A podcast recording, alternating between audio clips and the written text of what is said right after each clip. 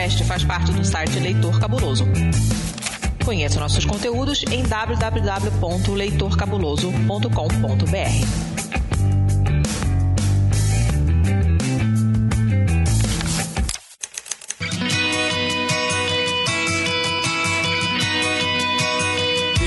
Na Estante, o seu podcast de adaptações literárias do site Leitor Cabuloso.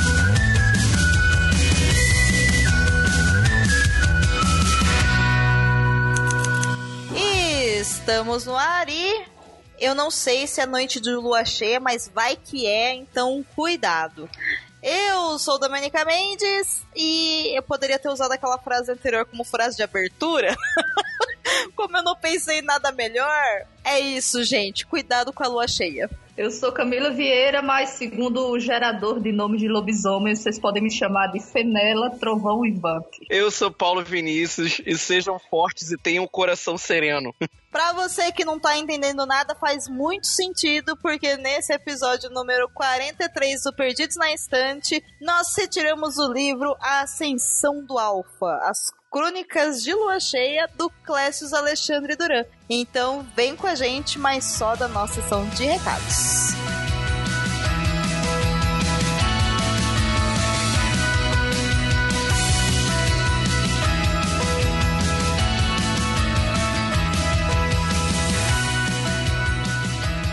Nossa, mas faz tempo, hein? Bem, culpa da senhorita que está atrasada. que baixaria! não quero nem saber, esse programa não é meu, eu vim aqui só de convidado, só pra você não ficar falando sozinha, então vou causar mesmo. Bom, eu me referia ao fato de fazer tempo que você não grava, mas. ah! Isso, isso Relacionamentos aqui... saudáveis vemos por aqui, não é mesmo? Mas enfim. Aqui já é leite moça. Bateu, tomou. Nossa, que. Oh, bom, enfim. nossa, isso foi muito. Nossa, muita praça nossa. Nossa, foi, foi terrível. Mas enfim, muito bem, Baço. Bem-vindo aí mais uma vez a uma sessão de recados do Perdidos na Estante. E por favor, nos diga, para aquele que gosta do Twitter, aonde encontra os conteúdos do Perdidos na Estante lá nas internet? Você pode procurar o, perdido, o conteúdo do Perdidos na Estante, e não só desse podcast, como todos os outros podcasts, no nosso Twitter do arroba Leitor Cabuloso. Ah, mas olha só, eu não curto muito não. Eu sou mais chegada lá no Instagram. E aí, o que eu faço? Aí você pode ir no instagram.com.br né, barra leitor underline cabuloso. Esse é diferente, né? Esse é só pra causar. Esse é tem um underline aí. Alguém já tinha pego o leitor cabuloso. Te contar, viu? Pode falar. Faz, faz favor de devolver, porque não é seu. então, e lá no Facebook, para quem ainda existe lá, o que que faz? Com certeza essa não sou eu, mas o que que faz lá? Ai, você lá tem o facebook.com.br barra leitor cabuloso, você acha também lá algum pessoal perdido do, da época que aquilo ali ainda funcionava ainda. Ai, gente, desculpa, o Facebook tá muito difícil, sabe? A gente tá reclamando aqui toda vez, a gente mantém lá só porque é de graça, mas ó, a gente tá abandonando. É, o problema é que não é de graça, né? Mas tudo bem. É de graça, você só não paga em dinheiro, mas. Hum, tá. Ok, então tá bom. Mas você sabe que esse episódio ele é financiado para os, pelos nossos padrinhos e pelas nossas madrinhas, certo? Ou pelos nossos padrinhos e pelas nossas padrinhas, né? Padrinhas é meio machista, eu acho. Eu acho que deveria ser madrinhas e madrinhos. Eu tô zoando daquela vez que eu errei. Lembra que eu falei padrinhos? É, não, mas eu acho que madrinhos é uma boa, eu acho assim. Eu mas acho enfim. Nossos madrinhos e nossas madrinhas. Eu, é, eu então. gosto. Eu também acho, acho poderoso, acho, acho da hora. Mas enfim, para quem ainda não nos apoia, por favor, fica aqui o convite, acessa lá padrim.com.br barra perdidos na estante, o nome desse maravilhoso podcast de literatura, e apoia lá a partir de um real por mês no seu cartão ou no seu boleto. E vou ressaltar aqui, gente, que no episódio anterior eu havia dito que eu ia encerrar o Padrinho do Perdidos porque nós íamos lançar o Padrinho do Leitor Cabuloso. Mas aí aconteceu que a vida aconteceu como sempre acontece com a gente, acontece com vocês. Então, nós escolhemos, assim, muito conscientemente mudar os planos e coisas boas estão rolando. Então, para quem quiser ainda para o leitor ou perdidos nessas modalidades, vem pro Padrinho agora, porque o novo modelo vai ser lá pro ano que vem, porque agora vocês sabem, né? Fim de ano, Natal. É, então, né? qualquer pessoa que já fez reforma sabe o que aconteceu com essa história agora do leitor. Né? Sabe fazer reforma, eu olhei e falei assim, vou só quebrar essa parede, essa parede tá me atrapalhando. E aí, de repente, você vê, você reformou até o banheiro e construiu um novo andar em cima da sua casa. né? Foi mais ou menos o que aconteceu. A gente falou assim, nossa, a gente podia mudar o padrinho pro né, o financiamento coletivo pro site. E aí, pô, mas pra isso, vamos dar uma melhoradinha então no site. A gente começou a melhorar, estamos pagando uma pessoa pra dar uma, uma acertada, né? A gente olhou, mas puta, essa logo também tá, tá antiga, né? Vamos dar uma reformulada na logo? Tá, mas, mas porra, a equipe inteira do leitor também já mudou, a gente precisava atualizar aquela equipe. E aí, aí foi indo. Aí foi, aí foi uma bola de neve. Aí a gente se perdeu. Aí a gente é. tem que consertar um milhão de coisas. A gente olhou, quer saber uma coisa? Vamos repaginar tudo.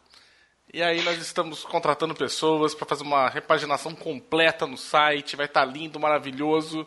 Assim espero, pelo menos. Espero não falar isso, depois não deu certo, né? Mas, A internet não perdoa, você sabe, né? é, mas a ideia é que ele fique lindo, maravilhoso. A gente vai estrear um novo Leitor Cabuloso em janeiro. E a gente começa tudo de uma vez só. Ano novo, vida nova. Promessa de...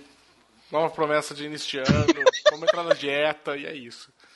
Sim, gente, inclusive, né, eu não ia falar disso já, mas essa reforma toda que está acontecendo no leitor vai envolver também o Perdidos, vai envolver provavelmente o Covil de Livros, vai envolver o Boteco, inclusive o Boteco tem uma ideia muito legal e eu não vou contar, hahaha. Nossa, Aguardem tá. emoções. Então, assim, todo o conteúdo do Leitor Cabuloso, todos os podcasts, a partir de 2020, vão ter uma repaginada assim, inclusive o próprio site, por motivos de que faremos 10 anos no ar. Olha que bonito. Então, aí, não é? Estamos aqui juntando as peças finais da nossa construção. Estamos na fase agora do acabamento, que é aquela fase que você vai na, na playground dos adultos, na Leroy Merlin, hashtag patrocina nós.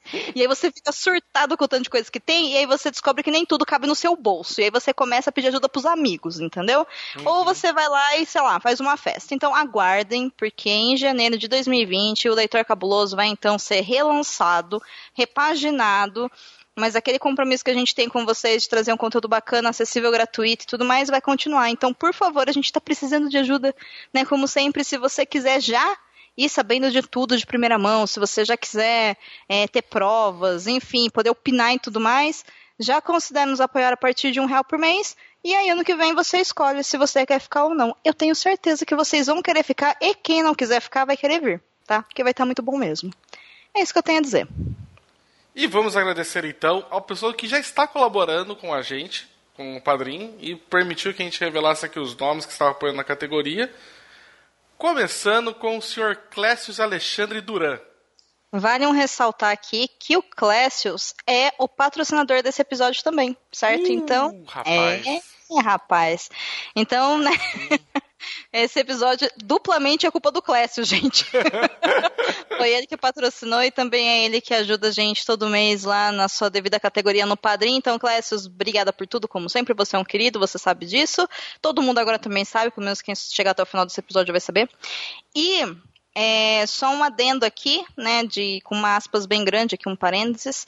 Se você é escritor ou escritora nacional, se você trabalha para uma editora e quiser patrocinar qualquer episódio do Perdidos na Estante ou de qualquer um dos nossos podcasts, é só entrar em contato com a gente por contato arroba leitorcabuloso.com.br que a gente manda o nosso Media Kit com os valores e tudo mais.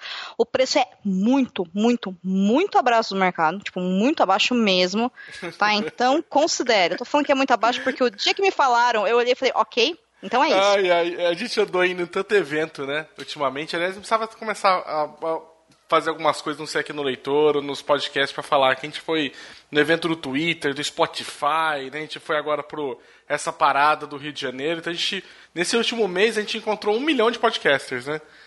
E aí a gente vai conversar com as pessoas, as pessoas, ah, como tá aí, né? Tá difícil, né? Tá só eu com a Domênica, então tá meio sem ajuda, não tá tendo uma equipe bem grande assim de voluntários, tá tendo que contratar um pessoal, né? A gente tá tentando arrecadar um dinheiro, então a gente tá fazendo alguns publis, tudo, né? E aí a gente começou a falar os preços. E aí as pessoas olhavam pra nossa cara, tá ligado? Com cara tipo de que, nossa, mas a situação tá tão braba assim mesmo? Você tá cobrando 10 real pra fazer um negócio? Falei, é, então. Cara, foi, foi, foi assim. Foi um tanto quanto constrangedor, assim, quando for falar de valores, assim. Sabe? Assim, mas é só isso? Eu falei, é, então, né, gente? Está começando agora, né? A gente tá querendo fazer público, né? E eu pensando, falei, caralho, eu tava com vergonha de pedir isso. O pessoal tá falando que é pouco. É, de certa forma é isso, mas é porque aqui no Leitor a gente também tem esse caráter social de divulgar literatura, né? Então, minoria não bate minoria, a gente dá a mão para todo mundo, então considere aí, gente. Se você quiser saber o quanto que é o 10 real de verdade, manda um e-mail que a gente passa para vocês o Media Kit com os números e tudo mais, beleza? Não discuta com a gente, só manda um e-mail. Bom, continuando então os nossos agradecimentos. Muito obrigada, Clécius. Muito obrigada, Edgar Egawa. A Carolina Vidal, a nossa querida que também é resenhista. Ótimas resenhas. A queridíssima Camila Vieira, que vocês sabem que também faz parte do Perdidos na Estante, porque somos todos uma família feliz. Eu tô gostando. Nossa, outro parênteses aqui. Essa aqui, essa aí, a gente pode falar, a gente precisa ser mais objetivo, mas. Uh, outro parênteses aqui. Eu tô gostando que assim, os nossos padrinhos estão começando a virar colaboradores do site também. Né? Tipo, o pessoal gosta da dinheiro. Você, assim, ah, não, quero ser resenhista, quero ajudar a fazer tal coisa, né? Quero patrocinar. Tô, tô achando legal isso, sabe? Começa a virar aí, tipo, Camila tá virando podcaster, né? Tipo, fixa, né? Tá um, tá um negócio bacana. Uh, nosso agradecimento também a Laine Lima Querida Daisy Ribeiro, beijo, Daisy. Ana Luísa Chinato Vosseler, nossa. Vassoler. Vassoler. Covid de livros, né? Problemas com nomes, Beleza, aqui, Walt. Obrigada a você, Maicon. Ao Alan Felipe Fenelon. Obrigada, Ana Lúcia Merege, um beijo. Ao Ricardo Brunoro. Senhor Renatinho Farias. Ah, não, você lê essa que eu não vou passar vergonha de novo. Obrigada, Marina Kondratovic. a Daniel Malcafly e a Luciana Barroso da Silva Bento, nossa amiga Lu Bento. Maravilhoso, gente. Então esse episódio é um oferecimento de todas essas pessoas magníficas que falamos o nome. E é claro que a todos os outros padrinhos e madrinhas, ou madrinhas e madrinhos que madrinhos nós e temos. madrinhas, cara. Tipo, vai ficar madrinhos agora, não quero nem saber. É isso aí. Muito obrigada a cada um madrinho, madrinha e madrinho que temos aqui no Perdidos na Estante. Sejam todos muito bem-vindos e bom episódio para vocês. Você sabia que tem livros, filmes, boxes, séries e todo um maravilhoso mundo de literatura? Você pode encontrá-los no Perdidos na Estante. Antes de começar esse episódio, vamos primeiro apresentar quem está nessa mesa, não é mesmo? Então, por favor, Camila, conte para, para as pessoas que nos ouvem quem é você, o que você faz. Bem, eu sou Camila Vieira, sou engenheira civil, estou atuando aí na área acadêmica, terminando o meu pós-doutorado. Sou uma leitora compulsiva, estou ali tentando diminuir o tamanho da minha estante. Na, verdade, o tamanho da minha fila de livros não lidos e faço parte agora do Perdidos na Estante e contribuo com resenhas para o Leitor Cabuloso. Só queria dizer, Camila, que na leitura de e-mails desse episódio vai ser dito isso, porque um, um dos nossos leitores e ouvintes comentou, mas você agora é uma unidade de referência no Perdidos. Oh, meu Deus. Né? Então existe um conceito de Camila vira reverso, que é quando a gente não dá conta da estante. Ai, meu Deus. Eu tô tentando, gente. Eu tô tentando dar conta da minha estante. E você, Paulo? Quem é você na fila do pão, da estante, da livraria, nas noites de lua cheia? Meu nome é Paulo Vinícius, sou professor de História né, para o ensino fundamental e médio, sou editor do, do blog Ficções Humanas, é, e também, assim como a Camila, também estou tentando reduzir a quantidade de livros na minha estante, só que eu tô quase desistindo dessa ideia também. Maravilhoso! E eu sou Domenica Mendes. Lá no Twitter e lá no Instagram você me encontra como arroba Domenica Mendes. Eu apresento aqui o Perdidos na Estante.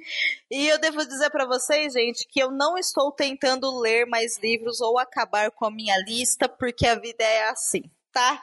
É ao contrário dos colegas aqui que têm objetivos e vão conseguir.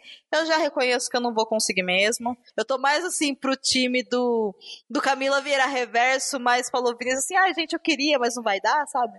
Do que, do que da Camila, que é organizada e lê bastante, né? Mas enfim. eu também tenho Scooby, gente. Adiciona lá. Sou legal. Eu acho que podemos soltar a máxima que a gente pode começar do começo. Então, esse episódio é um episódio patrocinado pelo Clécius Duran, que é um dos nossos padrinhos. Beijo, Clécius. Ele faz, é, entre várias e muitas coisas que eu direi para vocês daqui a pouco, ele também escreve livros, olha só. Então, para você que não conhece o Clécius, ele nasceu em 23 de maio de 1972, porque aqui a gente conta a idade mesmo.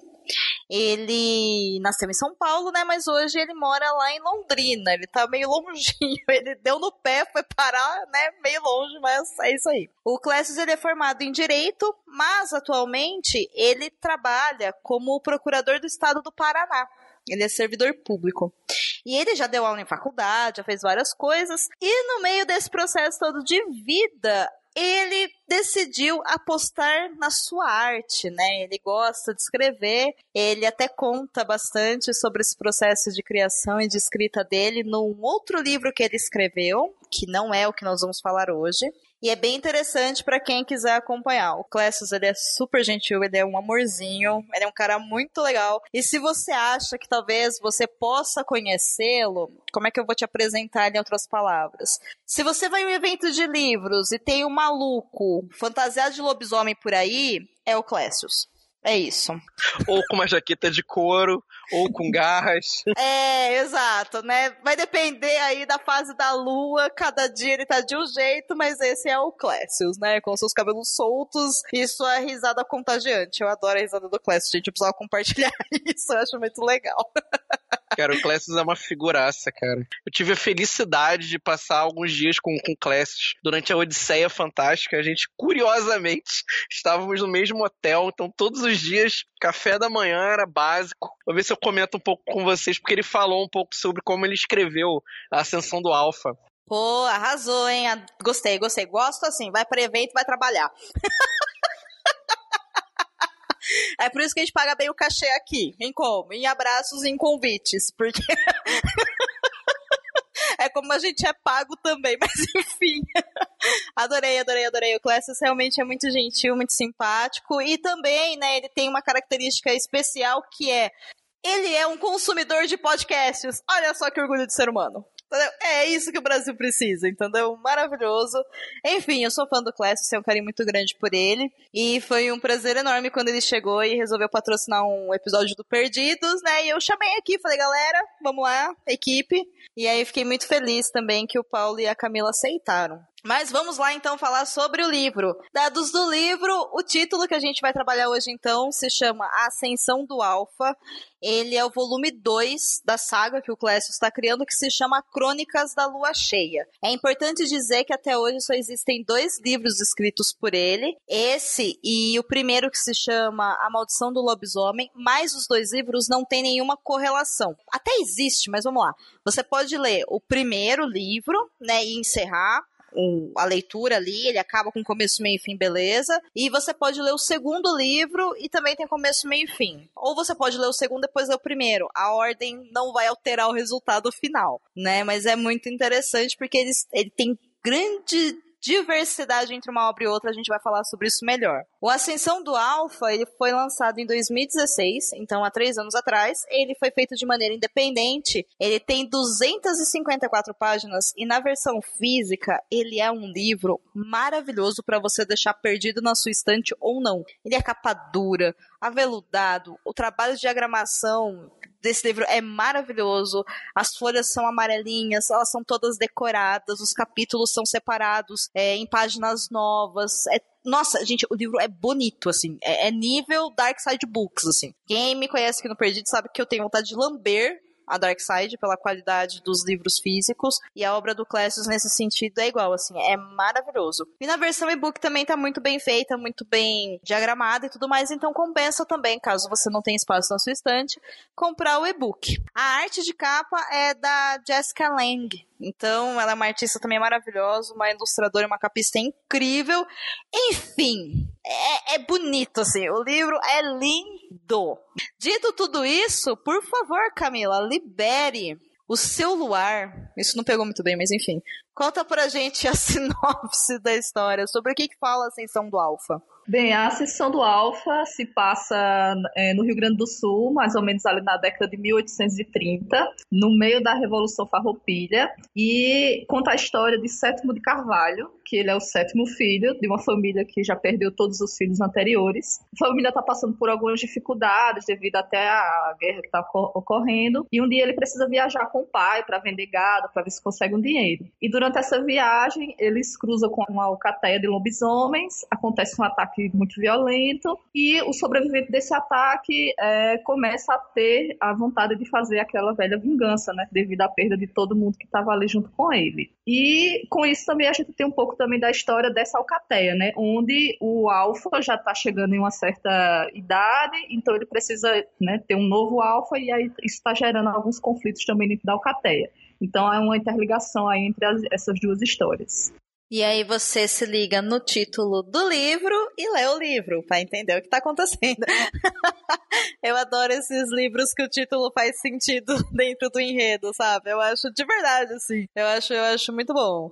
Excelente sinopse. E é interessante também da gente dizer que ele é um livro de literatura nacional e eu acho muito bacana esse trabalho que o Clécius faz de valorizar a cultura local, né? A cultura brasileira, mais especificadamente nesse livro, a cultura da região lá do sul, né, do Rio Grande do Sul. Então, meu, assim, fantástico, fantástico, fantástico. Antes da gente ir pro próximo bloco, onde a gente vai falar um pouco mais sobre os personagens, o ambiente, o tempo e as principais características da obra, eu quero tranquilizar a você que está nos ouvindo, porque esse episódio vai ser sem spoilers, tá? O nosso objetivo aqui é apresentar o livro para você, para que você tenha interesse. Vamos também compartilhar das nossas opiniões, como foi a nossa experiência de leitura. Vamos ouvir né, os segredos que o Paulo Vinícius tem para nos dizer a respeito do processo de criação do livro. E vamos dar uma pinceladinha também a respeito do primeiro, mas a gente não vai contar muitos spoilers, porque senão vai estragar a sua experiência de leitura. E como é um livro que foi relativamente lançado há pouco tempo, eu acho interessante que você, a partir do momento que ouvir esse episódio, se você se sentir interessado ou interessada, você adquira um exemplar e então leia por si só para ter suas próprias conclusões. Então, bora lá, gente. Ei, você quer encontrar um mundo secreto de adaptações literárias? Sim, mas onde? Perdidos na estante. Gente, como é que foi para vocês ler um livro que se passa em um Brasil de 1830 mais específico na região lá do Rio Grande do Sul durante a, a Farroupilha? Olha, foi uma experiência diferente, porque tem, tem muitas gírias que, para mim, tipo, totalmente desconhecidas, né? É, toda é uma região, é o extremo oposto aqui de onde eu vivo, no Nordeste, né? Os imigrantes lá também, eles usam as palavras meio em espanhol também, né? No meio, assim, achei... Foi uma experiência bem diferente mesmo. Normalmente, quando a gente pega algum livro que se passa em um momento histórico. Eu não sei, não sei se vocês têm essa experiência também, mas na maior parte das vezes se passa ou no Rio de Janeiro, no século XIX. Eu já vi livro que se passa em Minas Gerais durante o ciclo do ouro, mas Rio Grande do Sul é a primeira vez mesmo. Né? Eu vou dizer que é diferente porque a gente vai chegar nesse ponto depois, porque o Clécius escreve muito diferente. É o segundo, o outro que eu li, mas ele não se passava no Rio Grande do Sul. Ele se passava na Fronteira, que é um livro do Terce, que é um, um autor de terror. Eu li um livro chamado Os Imperiais de Grambuelo, pega aquela parte da Guerra do Paraguai, mas ele se passa muito na fronteira com o Uruguai, então não dá para considerar necessariamente Brasil, apesar de tratar de um tema brasileiro. Mas é, é muito diferente, porque você vê a gíria local, os hábitos que são bem diferenciados, a própria questão da Revolução Farroupilha, que a gente vai chegar depois, né, que ele, ele aborda bastante disso durante a narrativa, ou até a questão do vaqueiro, né? Do, posso chamar de vaqueiro? Pode. É, o gaúcho. É que gaúcho hoje pra gente tem uma outra conotação, né? Mas na, na época que o livro trata, ele até coloca lá um, um trecho, né? Explicando que o termo gaúcho, ele não era um sinônimo de orgulho, né? Ele era relacionado a pessoas que elas eram basicamente excluídas da sociedade, assim. O que eu acho que é muito interessante também da gente pensar, né? Como os termos que hoje a gente utiliza com orgulho, eles foram ressignificados de acordo com o tempo, né? Bem legal isso. dá toda uma riqueza para a história que ele está criando, né? Sim, sim, sim. E eram, eram de fato vaqueiros, né? Naquela região, ele, eles eram. Eu gosto muito disso que vocês falam, porque eu não sei como é que é para Camila, por exemplo, por ela estar tá localizada numa região que tem um, um, infinito número de obras, né? Tem muita coisa boa que se passa aqui no Nordeste, né? Assim, muita história dos nossos vaqueiros locais aqui também. Eu entendo que a produção brasileira ela focou bastante nisso, né? Nessa região do Nordeste que durante um grande período me passa a impressão de que são vinculadas à pobreza e tará, tará, tará, enquanto no Rio de Janeiro e Minas Gerais estão associadas à riqueza, à elite, a não sei o que. Nem sempre é assim, eu sei, tá? Tô sendo aqui trabalhando bastante com a questão de estereótipos, mas o fato é que dificilmente a gente sai dessas três regiões, né? Ou vou estender isso também para São Paulo, né? Ou você está em São Paulo, ou em Minas, ou no Rio, ou no Nordeste. E olha que Nordeste é gigantesco. Né? Mas é quase como se ele fosse uma unidade, né? Então, dificilmente a gente tá saindo dali e indo para outra região do país. E aí é interessante pegar mesmo esses livros o ambiente ali, mas não é um livro sobre aquela região e aquelas pessoas, né? Não é um romance histórico. Embora tenha bastante história ali, e tenha, assim, né? Estrategicamente falando, existe ali um romance histórico tal. Mas não é, não é um livro de romance, não é um livro de terror, enfim. É, o tipo de história que ela poderia se passar em qualquer lugar, né? Assim, pelo fato de ser de lobisomem, mas o, o, fato de ter colocado o pano de fundo da história do Rio Grande do Sul, assim, trouxe uma riqueza bastante interessante, né, para ler. Principalmente, pra, realmente é bastante incomum a gente ler livro dessa região, então é um diferencial bem interessante. Não, e principalmente em literatura de gênero, que eu, que eu tenho achado muito legal nos últimos anos, é que os autores têm se permitido arriscar um pouco, né? O livro da, da Paola Siviero tem uma, uma ambientação fantástica, mas você vê que claramente se passa no Nordeste. É, o, é legal ver o pessoal se arriscando um pouco mais. Me fez lembrar um negócio, não sei se você tem essa, sensa, essa sensação, você, Domênica e Camila, parece que as histórias que se passam no Rio de Janeiro no século XIX, elas parecem histórias que se passam na Inglaterra vitoriana. É um negócio que, sei lá, não, faz muito sentido para mim. Né? Dá aquele ar que. Parece que você não tá no Rio de Janeiro naquele, naquele período. É, então, ele é distante, né? Ele é muito distante da, da realidade que a gente vive hoje, mas não por uma questão de mudança de tempo, né? Da gente entender que a gente está no século XXI e não no século XVII, XVI, XV, XVIII, ou seja lá o que for. E sim porque parece que realmente é uma cópia de outra região, de outro lugar. Existe mesmo essa sensação? Vocês tiveram essa sensação lendo a Ascensão do Alfa com relação ao Rio Grande do Sul, por exemplo?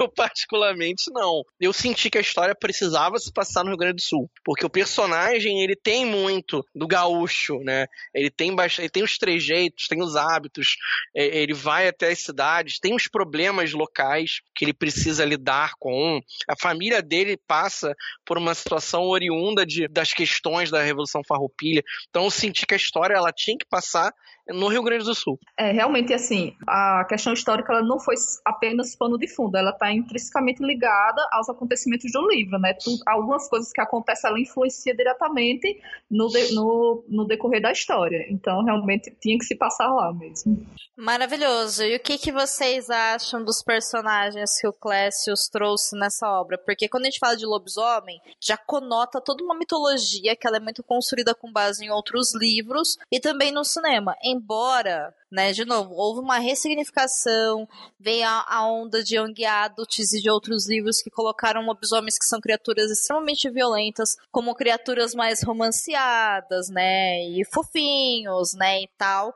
E quando a gente para pra pensar no lobisomem, ele é um medo, sei lá, de quantas regiões que existem no mundo, mas ele é um medo forte, né? Ele é uma criatura horrível. E aí, o que, que vocês acharam da construção de mitologia do Clécius? Assim, a gente superou o medo do lobisomem cachorro fofinho ou vocês acham que, que não envolve tanta violência? Vocês acham que ele abusa? Enfim, o que, que vocês acharam da versão mitológica do lobo do Clécius? Eu acho que escorreu um pouquinho de sangue do meu Kindle quando eu tava lendo certas partes. Não tem nada. Não tem nada de fofinho, eles são monstros como devem ser. Esse negócio de ficar romantizando lobisomem da sertão. De que realmente eles são violentos e são animais, né? Quando eles se transformam, eles são animais e eles precisam comer. Simplesmente é isso. E querem sobreviver é instinto de sobrevivência ali. Já podia ver a maldição do lobisomem, né? Nesse segundo também é, é a mesma coisa. O Classes, ele não tem medo de, de criar cenas bem gore ao longo da, ao longo da história. Né? Tem alguns momentos, tem uma emboscada onde acontece uma destruição, lá no final tem uma caçada. Ele não tem medo né, de mostrar vísceras, ele não tem medo de, de, de fazer as pessoas sangrarem. E, isso, e é muito engraçado que isso é escondido pela escrita dele, que é muito bonita. Né? A escrita dele é delicada, é gentil, né? mas as cenas, ele, ele, ele descreve algumas cenas bem sangrentas de uma maneira tão, tão doce, né? com palavras tão. Né? Cara, você fica assim, meu Deus do céu.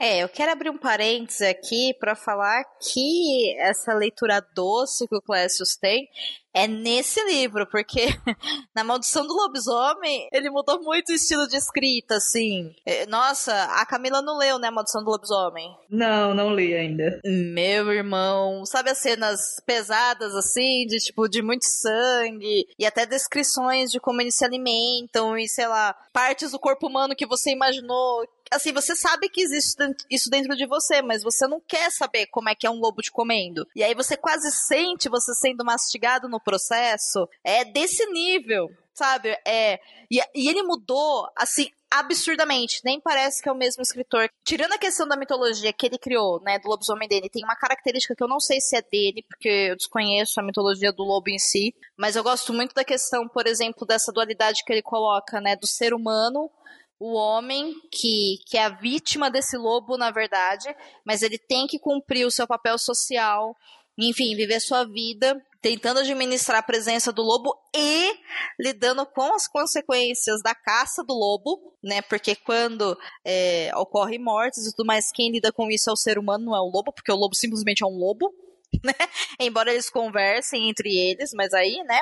Eu também olho os meus cachorros e eu penso que eles conversam entre eles. Até aí tudo bem. Entendeu? Do, e aí, meu, assim, caraca, meu, a maldição do lobisomem, eu acho que é um outro nível de terror, assim. Mas nesse livro também tem muito terror, né? E é muito legal de, de ver uma obra de terror que realmente é de terror apesar de ter todo esse fundo histórico, né, que a gente citou que faz tanto sentido nessa obra. Não, então, eu acho que na verdade ele adaptou a escrita ao período histórico que ele estava tratando na obra. Até porque, e aí é muito curioso, eu não sabia disso, ele foi falar, ele comentou isso, né, quando a gente estava nos cafés da manhã de Porto Alegre da vida. A, é, a do Alfa, ele veio primeiro. Ele escreveu antes da Maldição de lobis, do Lobisomem. A Ascensão é, a Ascensão do Alpha era o livro engavetado do Classic. Ele escreveu primeiro, ele não sentiu tanta segurança. Aí ele começou a escrever A Maldição do Lobisomem, publicou primeiro A Maldição do Lobisomem, e ele voltou depois a ascensão do Alpha, fez os retoques dele, né, passou pelos leitores beta e depois fez a publicação. Isso é que é o mais curioso.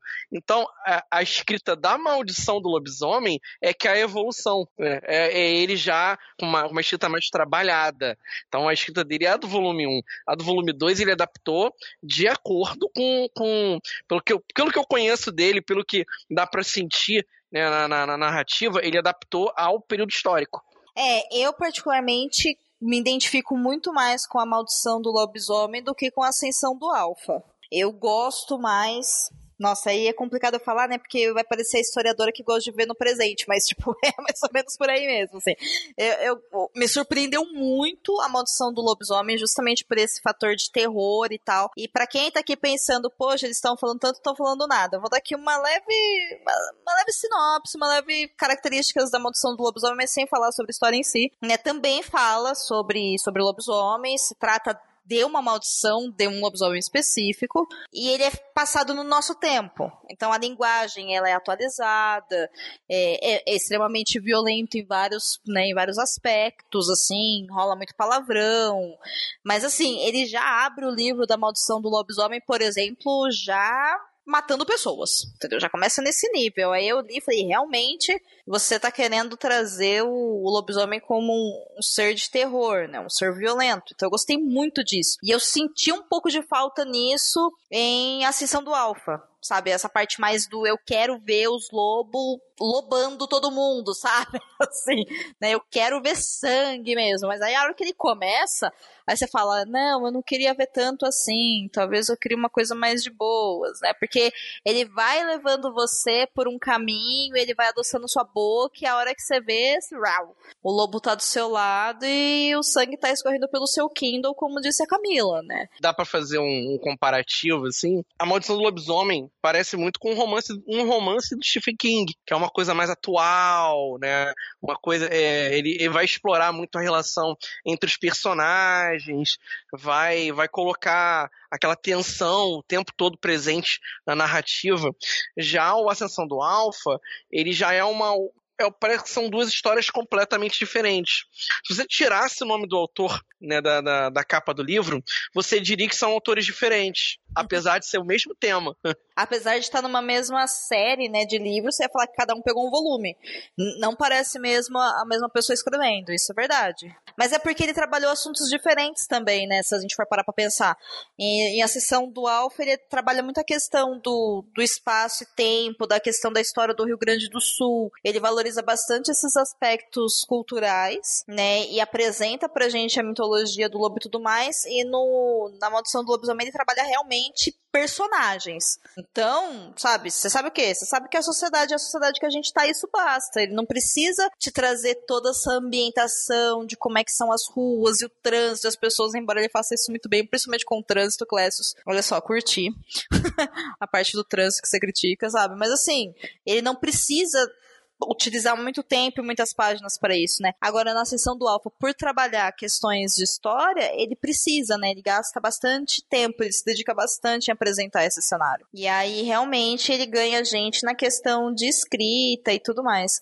O que, que vocês acharam da forma, por exemplo, como ele escreve os, os diálogos? em Ascensão do Alfa, né, com o voz Missê e, e utilizando algumas palavras em espanhol para as pessoas que não são, né, é, brasileiras e tal. Vocês acham que isso foi positivo para a obra? Facilitou no, na leitura e tudo mais, a ambientação? Como é que isso funcionou para vocês?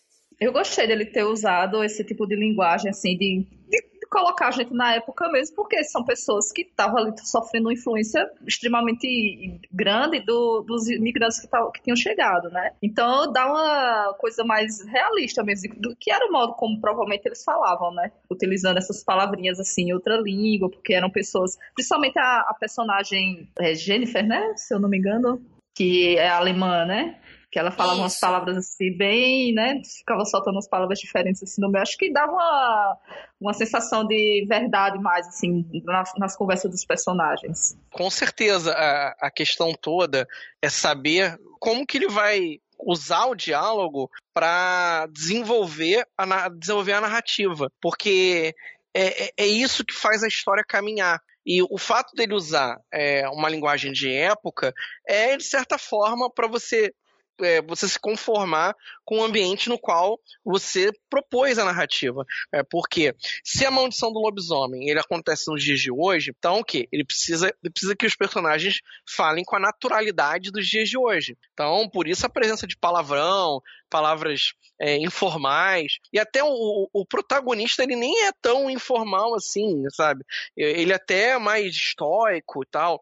É muito mais a, a a, a galera lá da, da, da, bike shop, que é um pouco mais diferenciada. Já aqui em a sessão do Alpha, você precisa conformar com a fala de época. Então, por essa razão, ele vai usar é, voz missê, ele vai usar palavras que se tornaram obsoletas, ou então ele vai misturar o espanhol, o portunhol do, do, do sétimo no meio da, da história. Isso isso ajuda muito para fazer com que a gente entre na narrativa, né? Puta responsabilidade, né? Você querer escrever um livro que teoricamente simula um diálogo de 1800 e bolinha, sabe? É, é, é corajoso, é corajoso e funciona bem, né? Funcionou bem para todo mundo aqui, ó, pelo menos, assim. Eu, eu gostei, eu gostei, eu gostei bastante. O que, que vocês acharam da dicotomia, da dualidade do lobo? Da história do sétimo, na verdade, né? Gosto muito do sétimo, porque tem várias mitologias de seres fantásticos que envolvem o sétimo filho. E o que, que vocês acharam do sétimo e do envolvimento dele com uma ordem que caça lobisomens e tudo mais, né? Os traidores de Judas. O que, que vocês acharam, assim, desse plot? O que eu gostei, assim, com relação aos personagens é que, o sétimo, apesar de ser o protagonista, ele não, não, é, não, não era um cara 100%, né, assim, de, em termos de não ser o herói perfeitinho. Ele era um cara com muitos defeitos e é, que teve uma trajetória interessante ao longo do livro. Não só ele, assim, todos os personagens não era, nenhum era 100%. Eu sou, apesar de ser o lobo, eu sou o mauzão, tirando aquele um deles, você sabe qual é. Mas assim, a maioria não era aquela coisa 100% eu sou o mauzão, outro eu sou 100% o herói bonzinho. Era sempre uma mistura, assim. Achei isso bem legal dele, de ter construído os personagens dessa forma. O, eu acho legal do sétimo é que ele, ele não é aquele, aquele cara, aquele herói certinho, né? Ele é bem impulsivo, ele não é uma pessoa desprendida como o modelo do herói tradicional, sabe? Ele não tem um objetivo épico, né? O objetivo dele é é, é, é, simples, só para não, pra não dar nenhum spoiler, né? Mas é, é, é facilmente compreensível porque que ele quer chegar e não é nada demais. E mesmo quando ele se envolve depois com a ordem, ele não esquece o objetivo dele da cabeça. Então, ele é um personagem que ele, ele se foca naquilo. Então, o, o sétimo ele tem uma evolução natural ao longo da história. Ele começa de uma forma e ele vai terminar de uma outra, que, é, aí já já um pouco mais dramático lá pro final da narrativa, mas a essência dele continua a mesma, do começo ao fim. É, é uma história de jornada do, do protagonista, né? Se a gente for parar pra pensar. Engraçado porque quando começa o livro, quem abre o livro é a Jennifer não é ele. E aí, pela capa, eu achei que talvez o livro fosse sobre ela, pelo começo, sabe? Eu pensei, meu, vai ser sobre ela, que incrível, minha cabeça viajou, né? E aí, logo na sequência, já aparece o sétimo. Não que isso desmereça a obra de maneira alguma, mas eu fui, tipo, engambelada, por falta de uma expressão mais popular, assim, sabe? Olha só, fui enganada. E aí é interessante porque, no fim das contas, o livro me parece ser bastante a história do sétimo mesmo, né? O sétimo, que saiu numa jornada junto com o seu pai, que é o único sobrevivente de uma família de sete filhos, todos os irmãos dele já morreram. Aí o pai dele não queria que ele fosse, né, viajar, ele larga a mulher que ele ama, que jura amor eterno, e acontece uma coisa horrível, os lobos atacam todo mundo, ele é o único sobrevivente, aí ele cai nessa ordem, e aí você fica o tempo todo pensando, meu Deus do céu, a Jennifer, cadê a Jennifer? Enquanto isso, o Rio Grande do Sul tá aí, né, em fogo com tudo, com, a, com farroupilha, e a coisa vai andando, sabe? Então é bem massa, assim, essa coisa. O Clécius, ele não deixa a ponta solta. Né, todos os personagens que ele apresenta, ele acaba fechando os finais e tudo mais, sabe? Mas eu fiquei assim, boa parte da obra eu fiquei pensando, cadê a Jennifer? Sabe, que horas que ele vai encontrar essa mulher, sabe? Porque ela é importante para a história, caramba, é ela que abre o livro. E aí ele encontra mesmo, assim, eventualmente, né? Ele tem que, em determinado momento, ela tem que voltar à narrativa né, de uma forma ou de outra. Mas eu achei que o livro era sobre ela, principalmente por causa da capa. E aí eu fui, né, hashtag trouxa. assim, sabe? E o que, que vocês acharam da Alcateia, gente? Porque não tem como a gente falar desse livro sem falar da Alcateia. A Alcateia é muito massa. O que, que vocês acharam dela? Eu gostei bastante da, da Alcateia, assim, de ter essa disputa, né? Não sei se é um spoiler falar que tem uma disputa na Alcateia. Eu acredito que porque... não. Tá tudo bem. Não, né? Porque o Alfa ele já está se sentindo um pouco de idade avançada, já está vendo que ele não está tão bem quanto antes e ele precisa escolher o novo Alfa, né? E ele também tem uma coisa que eu achei bem, bem interessante é que ele, ele cria um lobo e depois ele ficou na, ele ficou pensando que não foi uma boa ideia ter criado aquele lobo. Ele deveria ter pensado melhor se aquela pessoa ela daria um bom lobo ou não, um bom lobisomem ou não, né? Que achei interessante essa, essa, essa gerar essa dúvida nele, porque realmente traz consequências bem desastrosas, né? Você ter uma pessoa que não sabe se controlar, tendo uma, um poder, né, como poderia chamar disso, um poder de se transformar em lobisomem, né? Então isso pode ser bastante danoso e aí gerou, gera um, um conflito bem grande dentro dessa alcateia. É, não, a alcateia é, é, é, pelo menos é a parte que mais me destaca do livro, cara. É, eu, eu até gostei mais da, das partes se passavam com a Alcateia do que as partes do sétimo. É, eles, eles eram muito mais interessantes, a dinâmica deles era mais tensa, você via que ali ia sair uma, uma, uma, uma história mais é, mais redondinha, né? Mas é, apesar de que você tem lá o, o, sétimo se embrenhando pela ordem, conhecendo a história da ordem lá que, que ele se depara, mas para mim esse foi o mais legal porque cada um dos três personagens apresentava alguma coisa diferente. Você tinha, por um lado, um, cara que é mais sábio, né? Apesar de, de, ter a questão do lobo, né? Dele, dele precisar matar para poder matar pessoas para poder sobreviver e tal. É, mas era um cara mais contido, não queria despertar tanta atenção posição. Você tinha um cara que era satisfeito na posição que ele estava, era o segundo, sou o segundo, ponto final, e é isso. Você tinha o cara que é o mais tapado, é o cara mais. Né, é o pau pra toda obra, mas é aquele cara que tem o carinho dos, outro, do, do, dos outros dois, dos outros dois da, da Alcateia, e você tem o cara dissonante, depois, né? Você tem o, o cara que tá mais dominado pela besta do que pela, pela parte humana. Eu, eu gostei mais, eu se tivesse uma história só com a Alcateia, eu ia, eu ia me amarrar, eu ia ler do, do começo ao fim. Só que tem o sétimo, que hora, hora tinha umas partes interessantes, hora não, mas aí eu chego depois. Fala depois não, tira do seu coração. Joga pro mundo. eu, eu, assim, só pra, pra fechar assim com vocês, eu concordo que a Alcateia, ele é assim, meu, é, é um brinde a mais, né, que a obra do Clécio traz para quem está lendo é essa interação dos personagens, dos seus papéis, né, que também é muito encaixado dentro da história, assim. Nisso, tanto nesse livro quanto na Maldição do Lobisomem, meu, tipo, a Alcateia é maravilhosa, assim.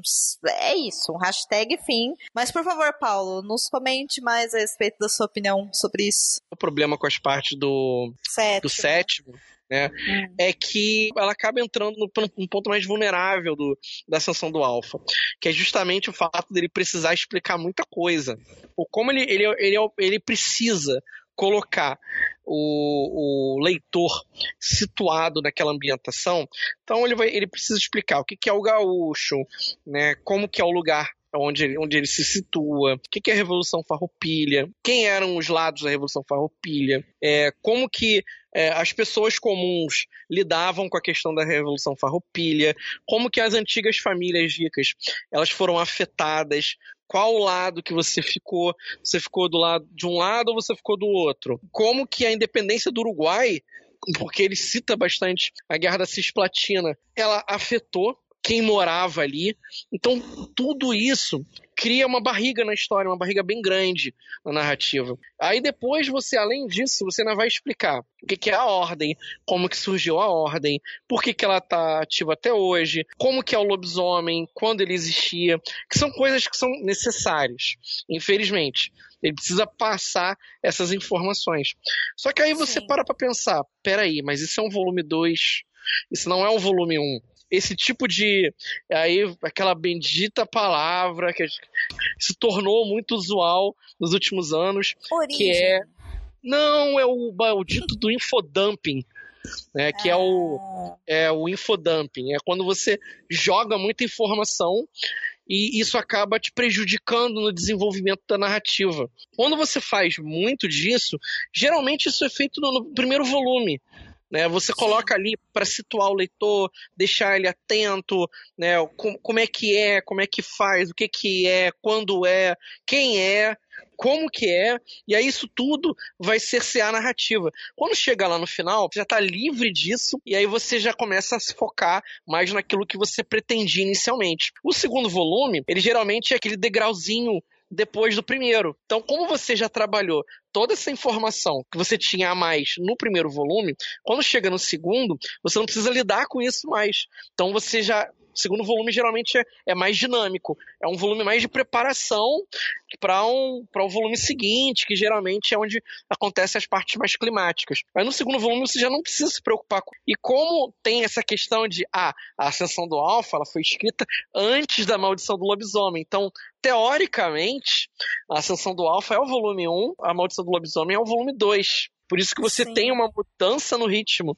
o que é muito diferente. Não tô dizendo que a Ascensão do Alpha é um livro, é um, é, é- ah, um não, é um livro ruim, é isso, aqui. não é nada disso. É só que as partes do protagonista eh, são muito altos e baixos. Então tem momentos que você perde a, a, a tua concentração porque você tá lendo de algo que não tem nada a ver com a história do sétimo. É, que é a questão da ambientação, né? A parte histórica e tudo mais, né? Toda essa. Eu tô chamando de ambientação, talvez por falta de uma palavra melhor, mas eu, eu concordo com você, assim. Tanto que eu, quando eu tava lendo, uma coisa que me chamou a atenção era. Eu já tava na página, acho que quase 70, até aparecer uma coisa realmente vinculada ao lobisomem. E aí eu fiquei pensando, falei, poxa, se eu tivesse lido primeira ascensão do Alpha, eu, talvez eu não ia chegar com tanta sede assim pra ler, sabe, a questão do lobisomem. Mas é completamente diferente da maldição do lobisomem, porque ele chega já, ele abre o livro já com a violência do lobo, e o lobo tá caçando. E por sinal, né, que a abertura da maldição do lobisomem é pesado. Sabe assim, é uma morte que assim, você você vai ver muitas mortes nos dois livros, mas a primeira do, da Maldição do Lobisomem, nossa senhora, é assustadora. Entendeu? E você fala, nossa, realmente, ok, entendi, estou ambientado, isso aqui vai ser um livro pesado. Vai ser um livro que, nossa, né, uau. E nesse livro, ele precisa criar toda essa questão por causa do tempo, do espaço, e ele realmente utiliza muito tempo para isso. Né, isso eu também senti. E aí parece que o livro acaba indo num ritmo muito mais devagar. Justamente porque, né, eu não, eu não sei como que ele poderia, na verdade, talvez com diálogos, né, mais e não sei, não sei, eu concordo contigo. Você sentiu isso também, Camila, ou para você encaixou bem? Não, realmente essas partes onde falava mais da, da, da guerra e tudo mais, realmente foram, assim, uma, um pouco de queda na leitura. É, outra coisa da, a, da ambientação que eu acho que ele utilizou é, que me incomodou um pouco, assim, atrapalhou um pouco a minha leitura, fora, foi a escolha de algumas palavras. Porque eu entendo que o livro se passa 1800 e pouco e que há palavras que a gente usava antes que não usa mais, mas mesmo assim, às vezes eu tava lendo, eu não, não sei o que é isso. Aí eu tinha que parar para ver qual era a definição da palavra. E aí, às vezes, a definição era uma coisa que é mais corriqueira. Ele poderia trocar a palavra e aí não quebraria o ritmo de leitura. Então, para mim, teve alguns pontos em que quebrou. Aí eu não sei se é meu vocabulário que não estava é, tão bom ou se realmente eram palavras tão antigas que já se perdeu o significado, sabe? Esse, essa parte da, da, escrita dele tem duas interpretações possíveis. Assim, ao mesmo tempo em que eu adoro, eu adorei a escrita dele nesse segundo volume, né? Apesar de ser não ser o segundo ser antes, mas eu ter gostado demais da escrita dele, eu entendo que por ser uma, algo mais rebuscado, ele tende a criar um pouco mais de dificuldade para o leitor. E aí por isso que é uma, é uma espada de dois gumes. Por um lado, ela é muito bacana e as construções são excelentes, tá primoroso. Que eu acho que em construção frasal, o Ascensão do Alpha tá melhor até do que a Maldição do Lobisomem. Porém, ele causa esse estranhamento e causa essa dificuldade, por N razões. É, uma coisa que me incomodou bastante é que em determinados momentos ele poderia ter reduzido determinadas descrições, porque às vezes o menos você consegue mais. Então, é uma cena, tem uma cena, acho que dele se aproximando da, da casa da, da, da Jennifer, muitos anos depois, ele faz uma descrição, tipo assim, lírica, linda, maravilhosa descrição, né, da, do planalto, as árvores, o vento batendo no rosto, é, é, demonstrando o amor que ele sente pela Jennifer. E assim, são, acho que são três ou quatro parágrafos para ele fazer isso. Ele poderia ter feito isso em um parágrafo. Aí vem aquela, aquela vontade de, tipo, aquela coisa do, do editor maluco de pegar a tesoura e começar a cortar coisas. Nessa hora a gente sente vontade de cortar coisas. E aí eu, eu, eu fico dividido. Do jeito que ficou, ficou muito maneiro, mas ele poderia ter, ter, ter, obtido o mesmo resultado com muito menos. Nesse sentido, até na resenha que eu fiz, eu fiquei muito dividido, porque eu não, eu não sabia de que maneira eu pensava. Se eu pensava como leitor ou se eu pensava como alguém que está apresentando a obra para um outro leitor, porque o meu gosto não é o mesmo que o outro leitor vai ter. Então, peraí, então o que, que eu faço? Eu falo que tá bom ou falo que tá ruim? Ou eu falo que tá no meio? Eu não, eu não, eu não soube fazer isso. É difícil, é difícil. Eu também senti essa dificuldade que vocês falaram. E aí eu fiquei pensando por um tempo se talvez não é porque eu não gosto muito de obras que tratam períodos históricos dessa maneira que ele tratou. Porque como ele tem que apresentar todo o contexto da guerra e tudo mais, havia alguns momentos que parecia que eu estava lendo livro didático. Assim, e aí eu olhei e falei, porra, meu, eu não quero ler isso, sabe? Tipo, eu quero ver o lobisomem. Mas aí é, é mal de quem talvez tenha estudado historiografia né, e lido depoimentos e tudo mais, então eu me identifico mais com obras que vão para esse caminho. Eu, por exemplo, adoro ler livros que trabalham o período entre guerras, né, entre a Primeira e Segunda Guerra, ou principalmente Segunda Guerra Mundial. Adoro de paixão, mas detesto todas as partes que fica contando, sei lá, as batalhas. Sabe? E aí eu percebi, pois é, olha a loucura. E aí eu percebi que, na verdade, eu gosto de livros de personagens, a bem dizer. É, eu gosto de saber qual que é a ambientação, mas o que realmente me dá tesão enquanto leitora de consumir uma obra é perceber como aqueles personagens ocupam aquele espaço e, enfim, e vivem as suas aventuras, né? O seu, e as suas desaventuras. Então, de fato, assim, eu fiquei pensando nisso, mas aí por outro lado, também fiquei olhando e falei, porra, meu, como que ele ia apresentar tudo isso que ele tinha que apresentar pra gente, porque ele tá escrevendo para todos os leitores, né? E não somente para um leitor ou uma leitora que sabe o que foi a Guerra de Farroupilha, que tá acostumado com o tipo de de diálogo, de palavras, né? Ele quer agrupar uma grande quantidade de leitores.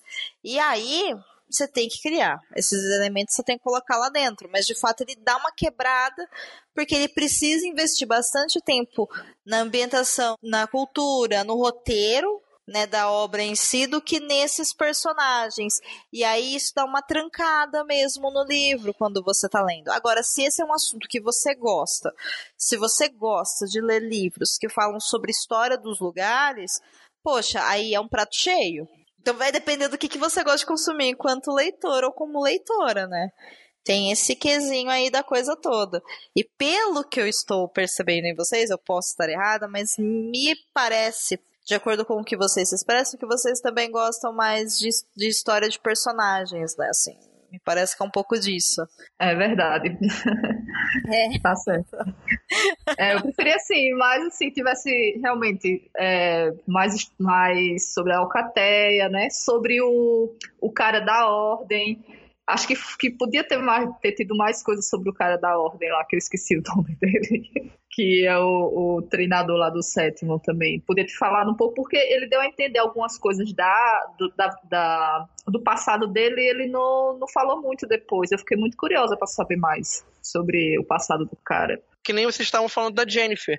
A gente quase não vê a personagem na narrativa. A gente vê, é, tipo assim, a gente sente que é um objetivo do personagem né, estar com a sua família, estar com a Jennifer e tal, mas ela só aparece no começo e mais lá na frente que você vai ver ela novamente. E até você, de certa forma, a relação dos dois eu, eu, pelo menos eu não sentia ela sendo desenvolvida de uma tal forma que o personagem assim, ah, ela é o amor da minha vida, ela é a razão do meu viver, ela é, ela é tudo para mim. Eu não vi tantas cenas assim, sabe?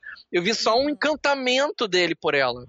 É, foi mais uma coisa assim, a paixão juvenil, né? Pareceu mais uma coisa de pivetão, assim. É, é. Primeiro amor. e de fato foi, né? A hora que essa mulher começa a sumir muito, você fala, nossa, mas aconteceu isso, isso, isso, ou pior, aconteceu aquilo, aquilo, aquilo. Aconteceu pior mesmo. e aí você fica, hum, né?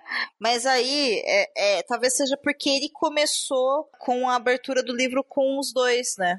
Se prometendo amor eterno, porque dá-se a impressão de que um dos fatores que faz o sétimo seguir a jornada dele vai ser o amor pela Jennifer, e na verdade não é. Ou assim, claro que ele quer voltar pra Jennifer, mas isso fica tão em segundo plano, no meio de tanta coisa que tá acontecendo, que você meio que fica perdido, assim, sabe? O sétimo também tá perdido, né? É, é essa é a questão toda. Então, percebe como, como é complicado, assim? Mas eu também acho, eu acho que talvez se ele tivesse trazido primeiro a ambientação do livro, o contexto histórico, a guerra, apresentar o sétimo e depois apresentar a relação dele com a Jennifer, talvez e encaixar um pouco melhor. Porque a sensação que eu tenho é que, diante de todos os elementos que ele tem na vida dele, né?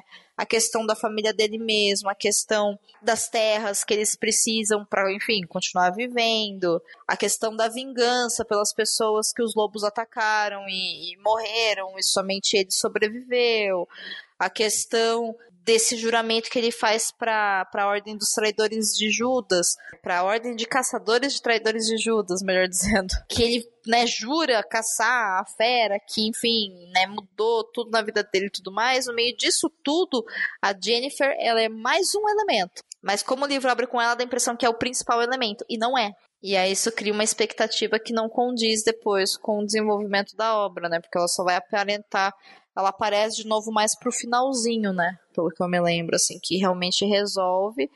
E aí o Clécius tem uma, uma tendência a colocar mulheres que têm dificuldades em relacionamentos em suas obras, assim, sabe? Fica aqui um comentário aleatório, né? mas temos um padrão aqui, né? o que tá ok também, mas as mulheres, né, normalmente não estão em relacionamentos muito bons.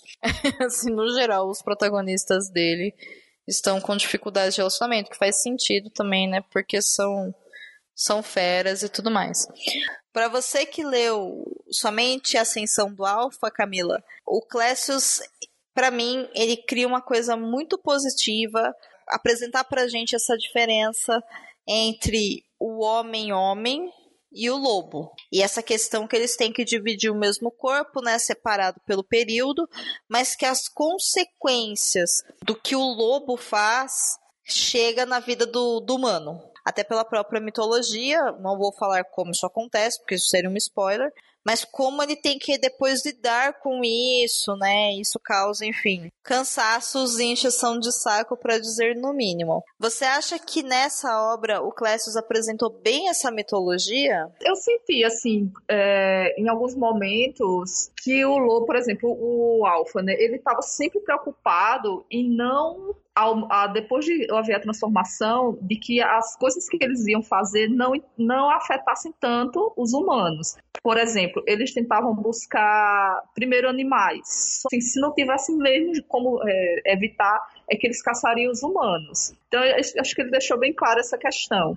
Isso para alguns lobisomens. Para outro, já via que a parte animal ela já estava muito mais é, presente. Mas isso porque tava era afetado diretamente pela personalidade do, do cara, antes dele é, antes mesmo dele ser um lobo. Então acho que ele mostrou, conseguiu mostrar bem essa influência. Ah, legal. Eu pergunto porque como nós lemos A Maldição do Lobisomem, tem coisas que encaixam né, de maneiras quase prontas. A hora que ele puxa um, um elemento e joga para a obra, você fala, ah, isso aqui é por causa disso, sabe? Você linka automaticamente, né? Mas eu não sei se funcionou para quem só leu esse, por isso que eu te perguntei. Porque nisso, a maldição do lobisomem, eu acho que ele é quase. Ele é mais explícito, assim, nessa questão. Sabe? Eu acho que, que ele apresenta, assim, apresentando mesmo, sabe? Ele solta o freio de mão e vai embora. Né? Tipo, olha, gente, é isso aqui mesmo, as cartas estão na mesa, agora vamos pra aventura, sabe? Tem mais alguma coisa que vocês gostariam de falar a respeito da ascensão do Alfa? Vocês gostaram da ascensão do Alfa em si? Isso é importante. Eu acho que eu acho que cabe, né, dizer. Vocês gostaram de como ocorreu a ascensão do Alfa? Sim, eu gostei. É, tipo, se você está procurando livros sobre lobisomens e muita carnificina, acho que é um prato cheio certo. É, é um divertido, foi interessante acompanhar a jornada lá do sétimo, né? Desde, o, desde ser um rapazinho sonhador, apaixonado, até como ele acabou lá na história acho que foi um, foi um bom livro, sim. E você, Paulo? Gostei, que eu gosto, eu gosto do, do, dos livros do Clécio, né? Eles, eles apresentam uma maneira bem diferente de, de apresentar o lobisomem. Eu tava cansado, né? Eu, eu, acho que os únicos, os únicos livros legais de lobisomem que eu li nos últimos, nos últimos anos é o da Jana e o do Clécio para mim são os melhores assim do, do, do gênero. Ele, ele tem uma mitologia redondinha, ele tem uma escrita legal, dá para você entender numa boa, você sentar ler do início ao fim, né? Claro que você vai ter experiências diferentes com os diferentes volumes da série, até porque ele se propôs a, a colocar os diferentes volumes da série em tempos históricos né, distintos. Mas a sessão do Alpha é muito legal. É, eu li rapidinho, né? Eu acho que eu li em três, quatro dias, eu devorei é, o livro dele. Tenho só recomendar. Eu recomendo, primeiro, porque é literatura nacional, a gente tem que dar uma moral para isso. Eu vou recomendar também porque é um livro muito bacana. Né? Terceiro, porque é um livro de terror com uma reinvenção do, do, do gênero do lobisomem. Gente, assim, se a gente falar de alguns aspectos da mitologia do lobisomem do Clécius é spoiler? Não sei. Hum. é, talvez seja melhor deixar pro leitor descobrir. É. Sei lá, porque assim, é. tem gente que é muito.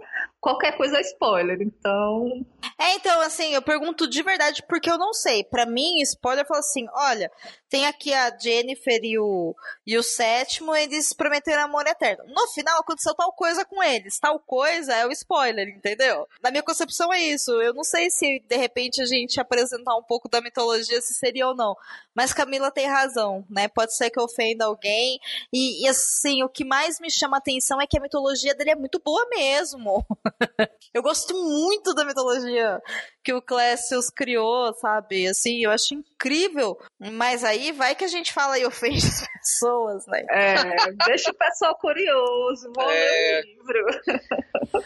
Só para dar assim aquele gostinho para vocês, eu devo dizer que para mim alguns dos pontos mais altos da, da da escrita do Clécius, né, do, do, projeto dele como um todo, é a, a relação de dualidade que esses dois seres têm. Eu acho fantástico. Eu, eu acho assim incrível. E eu adoro quando os lobos comem bastante e comem pessoas muito próximas.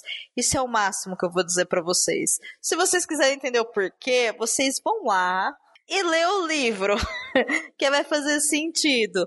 E, e a ascensão do Alpha em si, é, em determinado momento, obviamente que vai acontecer a ascensão do Alpha, isso não é spoiler, né? Isso é o título do livro, em determinado momento isso acontece. O lance todo é como acontece. E eu achei simplesmente maravilhoso. Sabe, eu acho que assim, é um dos pontos mais altos do livro é a hora que você entende a ascensão do alfa, o que tá acontecendo. E aqui, de novo, né? Eu vou bater na tecla da maldição do lobisomem. Pra mim, a hora que você entende a maldição do lobisomem, embora na ascensão do alfa é uma coisa mais pontual, a maldição do lobisomem são páginas e páginas e páginas de processos acontecendo para você entender a, o que é a maldição. Meu, para mim, assim, são os dois pontos máximos, assim. Eu acho que ele monta muito bem uma história que vai te jogando pro final e a hora que chega aquele final você olha assim, todo aquele quebra-cabeça, fica muito bonito de ver. E aí dá vontade de ler mais, né? Então, Clécius, eu espero que você escreva mais. Camila, você ficou com vontade de ler A Maldição do Lobisomem? Ah, sim, quero ver mais sangue e lobisomens por aí. Vocês falaram tão bem, quero conhecer o primeiro livro agora. É, eu recomendo, assim, de verdade. Eu acho a Maldição do Lobisomem incrível, assim. Eu, eu tive altas emoções lendo a Maldição do Lobisomem, sabe? Eu tinha determinado momento, ué, isso aí! E disse, nossa, né? Pra que tudo isso, sabe? Eu vibrei, eu xinguei, eu dei risada, tem várias coisas, assim. Muitos sentimentos vieram à tona com a Maldição do Lobisomem. A Ascensão do Alpha teve um pouco disso, mas foi muito mais contido como deve ser um romance de época. né, assim, a gente mantém aquela distância de, de né, monóculo, mas, mas eu gostei, eu gostei bastante. Vamos para as notas? Paulo Vinícius! Agora é com você, de 1 a 5 selos cabulosos, qual é a sua nota para a Ascensão do Alpha? Crônicas da Lua Cheia, volume 2, do Clécius Alexandre Duran, e por quê? A minha, a minha nota é, vai de quatro selos cabulosos. O livro ele é muito bom, ele apresenta uma mitologia bem redondinha que ele está trabalhando. Né? A gente sente que ele está trabalhando isso ao longo da série, está encaixando as peças e está criando uma coisa muito bacana para os próximos volumes. É, ele, consegui, ele consegue criar personagens que são interessantes, que não são perfeitos, fogem do padrão do. do, do não são heróis nem anti-heróis, são pessoas comuns. Ele ressignificou o mito do lobisomem, deu uma outra leitura que eu achei fantástica. É, não é nada de lobisomenzinho romântico, nem bonitinho, nem fofinho, nem engraçadinho. É vísceras, sangue, corpos. É isso que a gente quer ver em livro de terror e é isso que, é isso que ele faz. Porém, a gente sente um pouco do do excesso de informações que ele coloca na narrativa. Né, algo que acaba sendo necessário porque ele situou o livro em uma outra época, então ele precisa mostrar o que estava acontecendo ali, e isso acaba agindo em detrimento da narrativa. E a Camila teve dificuldade, eu tenho certeza que outras pessoas tiveram dificuldade com um pouco da escrita, né, que é um, um pouco floreada, tem umas expressões que são típicas do Rio Grande do Sul, tem outras expressões que são típicas de época. Então, faltou, por exemplo, sei lá, um glossáriozinho no final, talvez, né, é, cortar algumas coisas aqui e ali para evitar excessos, mas não é nada que comprometa a diversão do livro. Né, o, eu, eu acho que é um, é um livro que vale você ler o volume 2, o volume 1, um, o volume 3, quando ele escrever, tenho certeza que também vai ser uma coisa bem legal. E você, Camila, de 1 a 5 selos cabulosos, qual é a sua nota para o livro Ascensão do Alfa? Bem, eu também vou dar quatro selos cabulosos. É um, é um livro divertido, é um bom entretenimento. É, gostei da forma como ele retratou os, os lobisomens, mostrando realmente que eles são monstros feras ali. E do, gostei dos personagens, de terem sido personagens assim, que nem, nenhum era perfeito, todos tinham seus, seus probleminhas. E realmente só não foi melhor por conta realmente que eu senti essa dificuldade em algumas palavras. Como eu estava lendo no Kindle, facilitava, né? Que eu ficava lá e olhava a definição. Mas realmente quem está lendo no físico, talvez a ideia de colocar um glossário fosse uma, uma boa recomendação para uma futura edição. Mas tirando isso, sim, recomendadíssimo o livro. Maravilhoso. Eu também vou de quatro selos cabulosos para a obra Ascensão do Alfa, principalmente pelo trabalho de diagramação e tudo mais. Assim, é um livro muito bonito, gente, de ter na estante. Eu acho que o Clécius melhorou absurdamente tá, o processo de escrita dele, do Ascensão do Alfa pro A Maldição do Lobisomem, já que eu sei agora, né, que a Sessão do Alfa foi escrito primeiro graças ao nosso fofoqueiro Paulo Vinícius. o que me deu uma certa, uma, um certo prazer de saber isso de verdade, porque eu li A Maldição do Lobisomem e eu falei, meu Deus, gosto muito. Né, tanto que a minha nota pro, pra, pra Maldição do Lobisomem seria 4.5. E aí, quando eu li a Ascensão do Alfa, eu falei, meu, parece que não tá dando certo, tá acontecendo, né? Então é por isso, ele é um livro realmente que ele tá um pouco mais cru, né? A forma, o processo de escrita, né? Todos os capítulos ele começa com é, criando ambientação de tempo e espaço. Isso é uma coisa que para mim é cansativo, mas isso é típico de quem tá começando a escrever agora, né? Não é algo errado, não é algo ruim. Só é algo que depois de um certo tempo, naturalmente, o escritor vai trabalhando e ele acaba né, dissolvendo isso em outras páginas.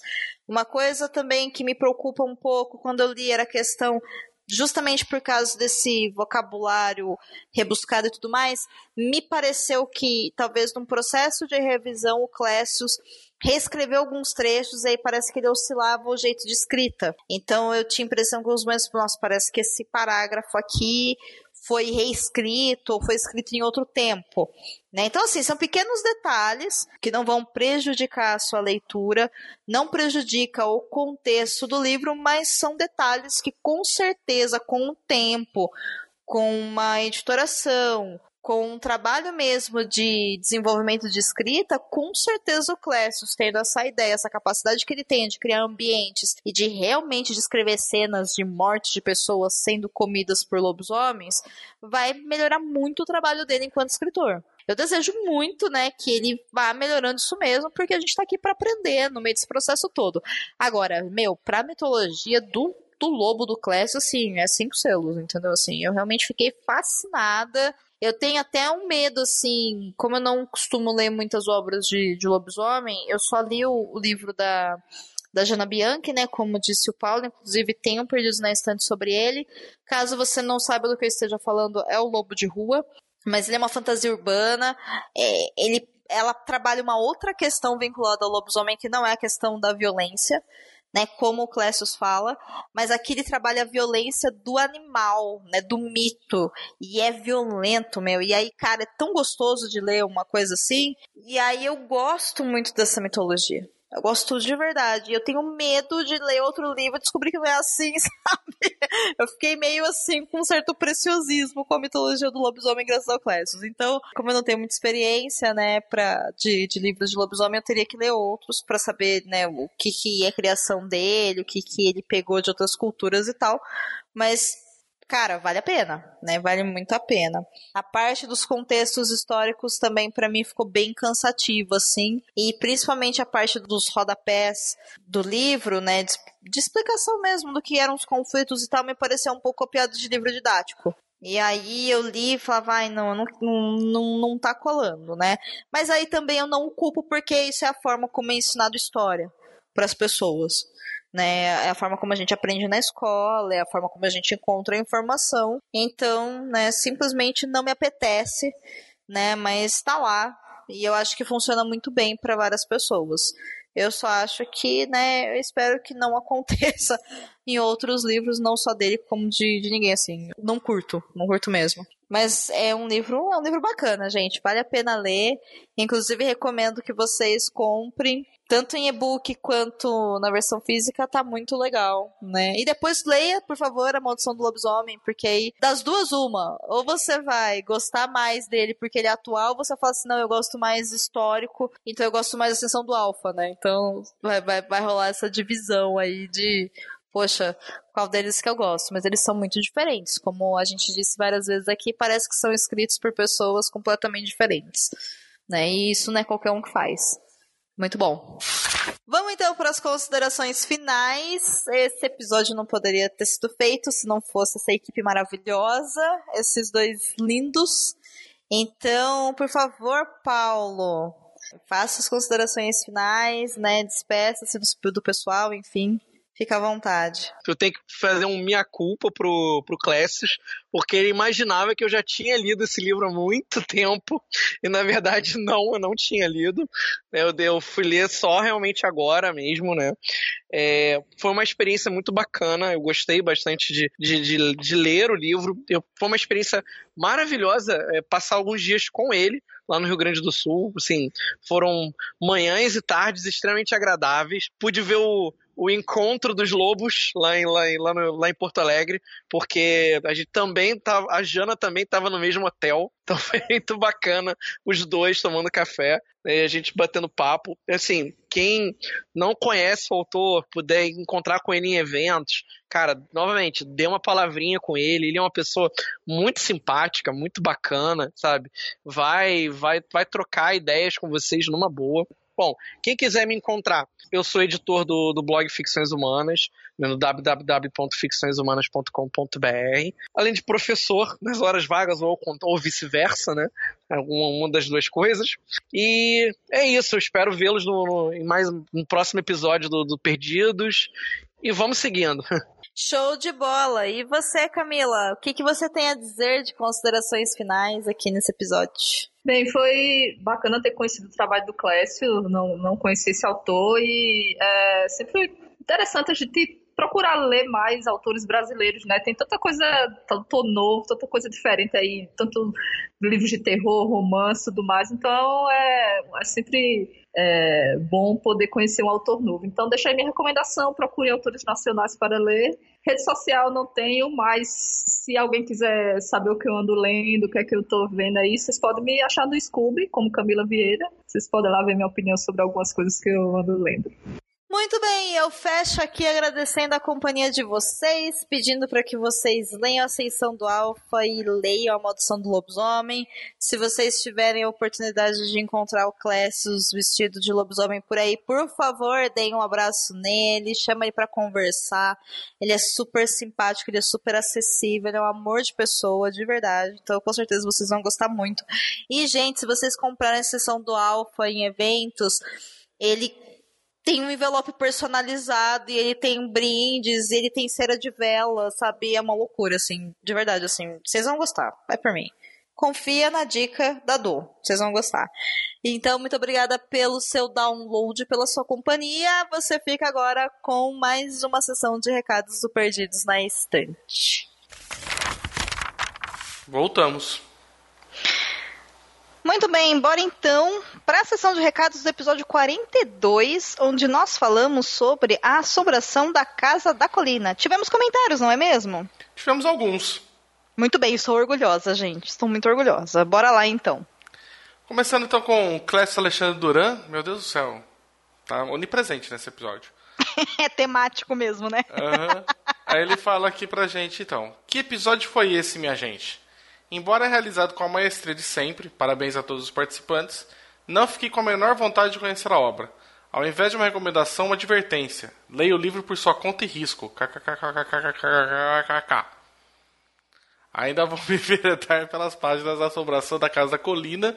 Nunca se pode desprezar um clássico do terror, mas minhas expectativas estão nas profundezas. Pois é, é isso aí mesmo. É bom que esse episódio, né, serviu para tirar do pessoal aquele negócio de que Domênica gosta de tudo, né? Porque. É, então. É, não é verdade, gente. eu nunca gostei de tudo, na verdade, mas assim, eu tenho uma tendência a ser mais paciente do que as outras pessoas com as quais eu convivo. Hum. Mas assim. não confundam as coisas. O problema da assombração da Casa da Colina é que ele envelheceu mal, né? Então, é muito louco, assim. Recomendo a leitura? Recomendo porque é um clássico do terror. Você deve ler porque você vai, nossa, morrer de medo. É, não. Né? E assim, é, é não. Tem um episódio sobre isso, é episódio 42, ouve lá. É isso, Clécius, beijo. o próximo comentário foi do Cleidson Barbosa. Ele diz: Primeira lição: não crie expectativas.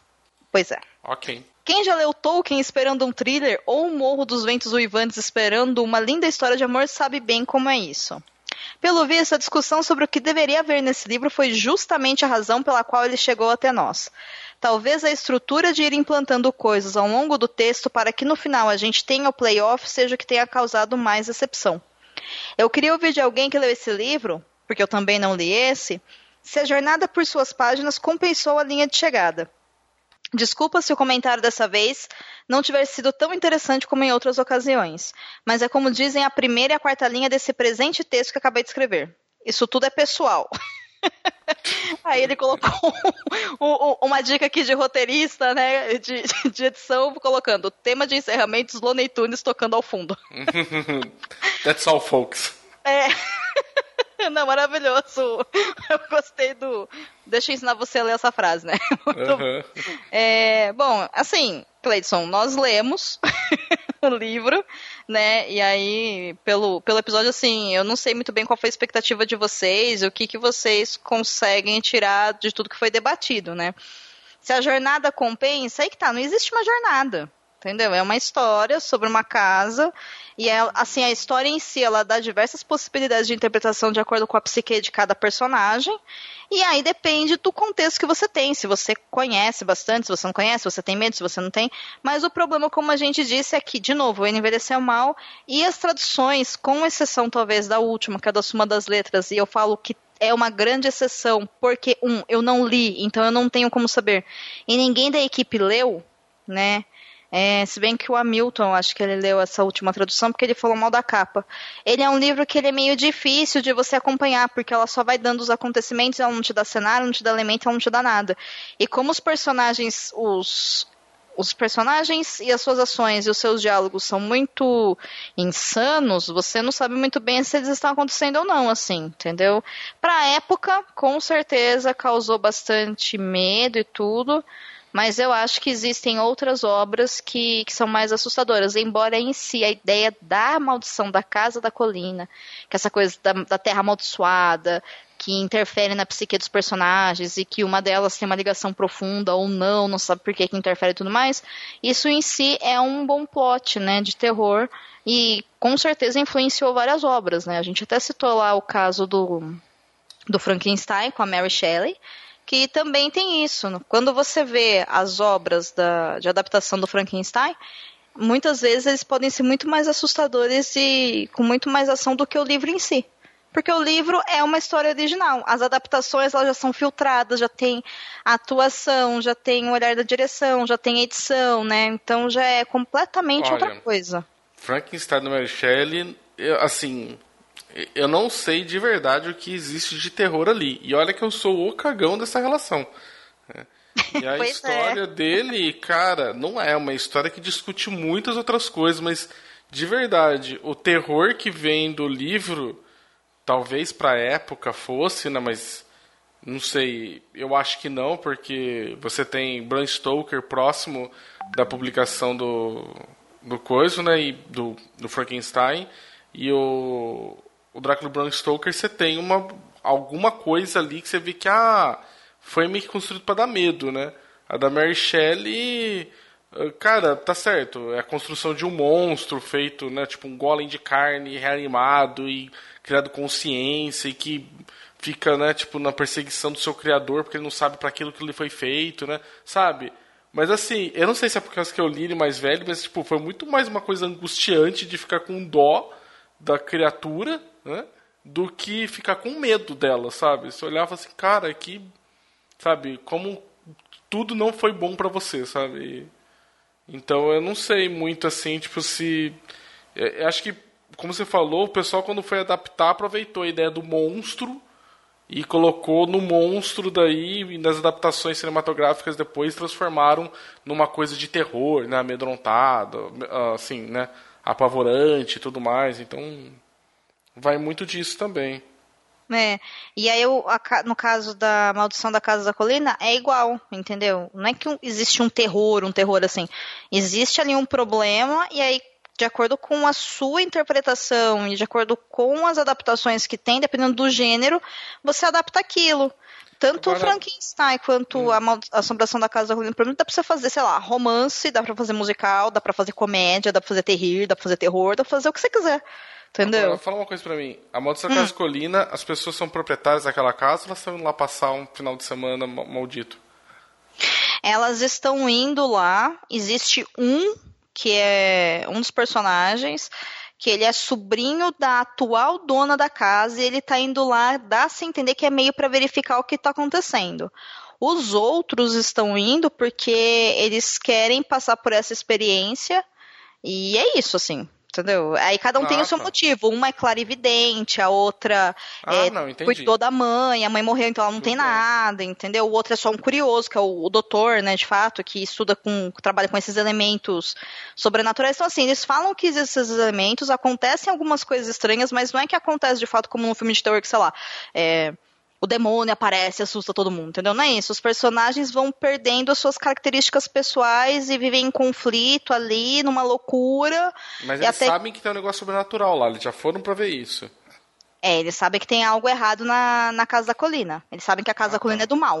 Então eles vão ah, porque não, eles querem. tudo bem, então. É que assim, eu nunca consegui entender, nunca consegui entender, não. Eu, eu tenho dificuldade de aceitar o fato Uhum. de que olhamos assim, tipo, essa casa é amaldiçoada. Entra lá dentro, tem um monte de merda. E a pessoa fala, ah não, vou tentar, talvez eu consiga ganhar do fantasma, né, tipo, numa, na teimosia, e ele para de assombrar a casa e vai embora, eu fico aqui. Eu tipo, sabe, porque eu falo, mano, por quê? Sabe, a pessoa entra num lugar, e aí eu vejo, obviamente, coisas estranhas acontecendo, meu irmão, arrumar minhas malas e ir, sabe? Tipo, eu tô fora daqui, sabe? Tipo, É, assim, o curioso dessa obra em específico é que, assim, embora não exista um fantasma, tá? E, que é loucura, porque, de fato, é a casa que é amaldiçoada. Tipo, não ah, existe tá, uma... mas, é, eu falei fantasma no sentido figurado, mas sabe, tipo, sei lá, existe alguma merda qualquer, sabe? E o pessoal, sabe, continua ali, né? É, é, Cara, tipo, meu irmão, não, sabe, tipo, sei lá, os outros, sabe? Tipo, Aham. a casa tá mal, mal assombrada, literalmente a pessoa vê coisas se movimentando e os caras falam, não. Eu acho que dá pra gente ficar um tempo aqui e o fantasma vai embora. Tipo, não, meu irmão, ele não vai. Sabe? É, Ele não vai. exatamente. Spoiler, ele não vai. Ainda que na assombração da Casa da Colina acontece uma coisa estranha, que é as manifestações elas sempre acontecem no período noturno. Só que nesse período noturno, as duas pessoas que trabalham dentro da casa, elas saem da casa e trancam toda a casa. Então ninguém consegue entrar e ninguém consegue sair. Então, pelo menos, a escritora tomou esse cuidado, que era mais ou menos de falar assim: olha, vocês estão sozinhos nessa mesma e não importa o que aconteça, vocês estão ferrados. Né, entendeu? Então, ainda tem essa desculpa que, assim, mesmo se eles quisessem fugir, eles não conseguem, entendeu? Porque eles não têm como, eles estão presos ali, né? Mas, enfim, aí. É, é gente, é isso, tá? Lê bem. quem quiser, quem não quiser também não é obrigado, a vida é assim. Cresçam. Bem, continuando aqui então, Leandro Gomes. Leandro Gomes está um, assíduo comentador agora do, do Leitor Cabuloso.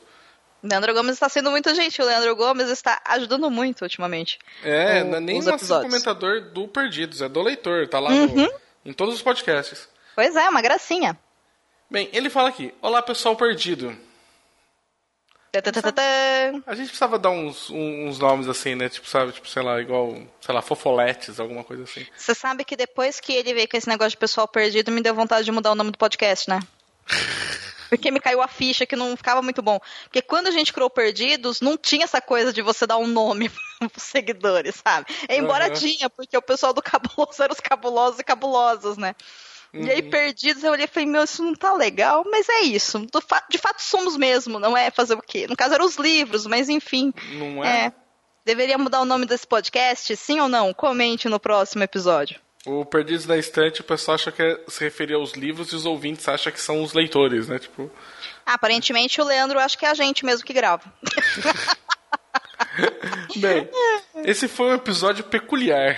Adoro peculiar. É, peculiar eu também. É, eu fico é, pensando se foi bom, foi agressivo, foi um elogio. é- é o eufemismo das críticas, né? Igual quando, tipo, nossa, que nome diferente que você tem. tipo, mano, não é um elogio. Pode ser que eu ainda não tenha ouvido podcasts literários suficientes, mas acho que a primeira vez que a avaliação dos participantes foi unânime. Ninguém gostou muito do livro. É isso aí, Leandro. Isso realmente é raro, concordo com você. É.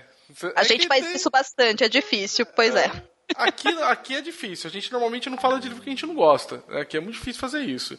É, o... Agora tem uns outros podcasts de literatura aí que eu posso passar pra você depois no privado que só desce o pau. Normalmente eu termino de ouvir cor- ah, querendo correr pra livraria, mas dessa vez vou assistir a série primeiro. Azul. Boa escolha. Concordo com vocês e também acho que estamos acostumados aos formatos atuais de mídia e um livro escrito 60 anos atrás pode não ser exatamente o que esperamos. Hum. Quando eu li Mob Dick. Ah, puta, parênteses aqui. Tipo, Mob Dick. Cara. Mob Dick está na pedra do meu sapato. Eu falei que esse ano eu tentava pela terceira vez. Terceira... Fui vencido por Mob Dick. Não acredito que vou ter que abandonar um livro. Eu não acredito que você tentou, porque assim, eu não me lembro de você tentar. Eu tentei. É porque eu tô no meu Kindle, por isso que você não viu. Hum. Mas eu tentei ler de novo, certo? Esse ano. Nossa. Amigo, tortura nunca mais, abandona isso aí. É então, cara, mas porra, é um negócio. Assim, eu sou um cara que o pessoal fala que eu sou alguém rancoroso e vingativo e esse livro combinaria demais comigo porque é o cara que não consegue esquecer a porra da baleia, sabe? Tipo, mano, é só uma baleia. Tipo, tem um monte delas no mundo. Deixa ela pra lá. De repente você já não é mais assim, você já está olhando além do mar. Vai ser... Nossa, virou um negócio de autoajuda agora, né? Vamos voltar pro comentário então, desculpa. Tá feito. Desculpa. Leandro, vamos voltar aqui. Quando li Mob Dick, eu vi opiniões parecidas com a de vocês sobre a narrativa não ser muito boa e mesmo assim gostei bastante. Puxa, boa sorte. Pode ser que eu goste desse também. É, porque é do contra. O nome disso aí é do contra. É do contra, né? Mas isso daí é perseverança. Além do mais, ninguém influencia tanta gente grande à toa. Quem sou eu para não dar uma chance para Shirley Jackson, né? Com certeza. É, então, outra coisa que eu queria. Nossa, milhões de parênteses, né? Mas o, é, o pessoal também tem outra coisa o pessoal tem que aprender a dar uma diferença, né? Tipo, que aí o, o Leandro trouxe, que acho que é um ponto importante, que não necessariamente porque algo foi muito importante, foi muito marcante, influenciou muita gente depois, que necessariamente é bom, sabe? São coisas assim, tem, tem, tem obras da literatura que você olha que seriam intragáveis hoje, mas sei lá. Por exemplo, alguém tentasse ler Ulisses. Né? É o puto negócio que revolucionou com ah, fluxo de consciência, o caralho é quatro, mas meu irmão, vai tentar ler aquela merda. Tipo, quem estuda aquilo já não gosta. Sabe? É muito mais um desafio, sabe? Tipo, sabe, escalar um Everest. Né? Tipo, eu li Ulisses, do James Joyce, caceta, né, mano? Você podia tatuar, né? Tipo, um badge, assim, né? Tipo, ah, mas ah, é bom. Né? Vamos É, pedra tem- em mim aí, mas é. Tipo, quer jogar pedra mais ainda? Roleta don't follow, né? Tipo, como diz o Trevisan, adoro ele, tipo, Block Friday, né? Tipo, rolando aí. É falar do Tolkien, que eu acho, tipo, que eu não acho uma escrita boa, mas é inegável a importância dele pra literatura fantástica mundial, assim. Ocidental, pelo menos, né? E- É, eu não sei a questão do Ulisses, a questão do Tolkien, né? E eu não consigo me lembrar agora de nenhum escritor é, ou escritora, embora eu acho que escritora seja mais difícil, mas é importante também a gente lembrar que, assim, a própria história da literatura mostra que nem todas as obras, e pasmem, tá? Nem todas mesmo, elas são criadas com o objetivo de entretenimento. Então, Ah. hoje a gente tem acesso, mas tiveram muitas obras que elas foram encomendadas por pessoas es- que tinham importâncias históricas específicas, e aí eles socaram goela abaixo da sociedade, a gente meio que olha que coisa incrível e linda, entendeu? Então tem um pouco Nossa. disso. Foi para né? outro lado. Quando você falou isso, que nem todo foi para entretenimento, eu lembrei que tem muitos livros e muitos filmes que o objetivo do escritor não foi, ele foi causar algum sentimento e não necessariamente é bom. Né? Sei lá, Sim. você, você vê Hacking para um Sonho, é um filme desgraçado, do Sim. qual eu espero não, não ter que nunca mais assistir. Né? É, a- a- o objetivo da arte, né? A função da arte é incomodar. É, né? Como ela vai fazer isso vai depender de cada artista. A literatura não está fora disso, mas essa questão que o Leandro fala, né, de que a- ela, com certeza, a obra dela é marcante porque ela, muita porque ela influenciou muita gente grande. Olha, pode ser que eles tenham olhado essa ideia da casa amaldiçoada mesmo, pode ser que tenha coincidido com um grande boom de possíveis casas amaldiçoadas nos Estados Unidos, isso entrou em pauta. Nossa, isso é mercado, então vamos fazer filme, vamos fazer música, vamos fazer série, vamos fazer isso, vamos fazer. E aí a gente aprendeu culturalmente a olhar para aquilo e falar, nossa, que ideia ótima. Que pra gente aqui no Brasil não cola muito, porque a gente não tem uma cultura de ter medo de casa amaldiçoada. Agora, lá nos Estados Unidos, isso é muito comum. Então tem esse fator também. Agora, o que a gente analisa aqui não é nem o quanto ela influencia, porque influencia ok. Mas o livro pode influenciar e envelhecer bem. As maiores histórias, as histórias mais incríveis que a gente tem, seja no formato que for, são histórias que elas são meio que universais. sim. E também são histórias que elas envelhecem bem. Por quê? Porque elas são universais. Entendeu? É, são. É. isso você falou é um ponto fundamental, assim, tipo, de literatura. Quase todas as obras que. Um, quer dizer, quase. Nossa, vou fazer uma generalização muito besta, deixa eu vou retomar. Um dos grandes pilares que a gente vê para a literatura que ela dura, né, que ela né, consegue passar pelo tempo e não e continuar sendo relevante, é dela tratar de algum tema universal. né? Então, né, sei lá, você olha tipo, pô, por que, que a gente lê Shakespeare até hoje? Porque, sei lá, o cara fala sobre um casal apaixonado, uma situação de traição, ou uma situação de usur- usurpar um poder, né, de passar, sabe? São temas que são inerentes ao ser humano, assim, né? Tipo, Sim. questões de, né, tipo, traições de sangue, né, tipo, laços afetivos, né, quer dizer, normalmente trata de algo que é inerente a, a gente que eu sinto e alguém que viveu mil anos antes de mim também passou por essas situações. Sim, porque isso é humano, isso não é, de cada humano, é. século, né? Então, tanto faz se obras- você é traído agora ou lá naquela época, meu. Tipo, vai doer do mesmo jeito. E você vai se questionar do É. porquê. E algumas obras elas ficam marcadas porque elas são um bom representante daquele gênero, né? Talvez a Sim. Casa da Colina, a Maldição da Casa da Colina tenha ficado tão assim em evidência porque ela foi um marco dentro de um gênero de terror, né? Inaugurou, Sim. sei lá, alguma coisa foda que era os as camas assombradas. Ah, ela, ela inventou isso? Não, mas provavelmente foi a primeira que sistematizou de um jeito que fosse interessante de fazer a leitura, né? Mas É, ou talvez, sei lá, ela foi uma primeira mulher que teve destaque escrevendo isso. Pode ser, Não pode ser sei. um momento, né? Que ela, você falou, tava um bom de discussão, ela veio com esse livro, a galera, né, jogou ela lá em cima. Pode ser também. Então, assim, gente, é isso. Aí é a Grande história da literatura, de como esse livro em específico foi publicado. Tudo que a gente tá falando aqui são grandes achismos. Sim. Tá? Não sei se alguém dentro da academia utilizou de metodologia para explicar isso. Se tiver interesse, procurem. Mas Ah, assim, deve ter, deve né? ter. Sempre tem estudo sobre isso. É, vamos exercer aí um pouco do pensamento, né? Não quer Bem. dizer que também é ruim, só, né? Ai, Finalizando o comentário do Leandro Ramos, nossa, os nossos comentários são maiores do que os comentários. tem um pois é. podcast dentro do comentário do Leandro, né? Vamos separar isso ano que vem, a gente faz, tipo, comentando os comentários. Aí os episódios vão ser maiores do que os episódios originais. Nossa, a gente podia. Eu fiz isso um tempo no Covid de Livros. Eu, cada dois ou três episódios, a gente separava um episódio só pra comentar os últimos. Então, fica aqui o segundo pedido, aliás, o terceiro pedido de comentário. Para você que chegou até aqui e não desistiu da gente, além de ser incrível e muito paciente, você poderia, por gentileza, acessar o episódio 43 lá no Leitor Cabuloso e falar se você quer que a gente separe o comentando os comentários. Porque, caso não tenha ficado claro, a gente conversa bastante. Aí não tem nada a ver com o modelo do programa. Então comenta lá, gente. Quem sabe, né? Vamos, aproveite a reforma do leitor cabuloso. Uhum. Enfim, continue com o Leandro, por favor. Vamos encerrar essa bagaça. Encerrando, né, ele fala: Gostaria da categoria Camila Reverso de Leitores, que o colega que eu esqueci o nome criou no comentário do episódio 41. Vou adotar porque me encaixo nela perfeitamente. Um abraço.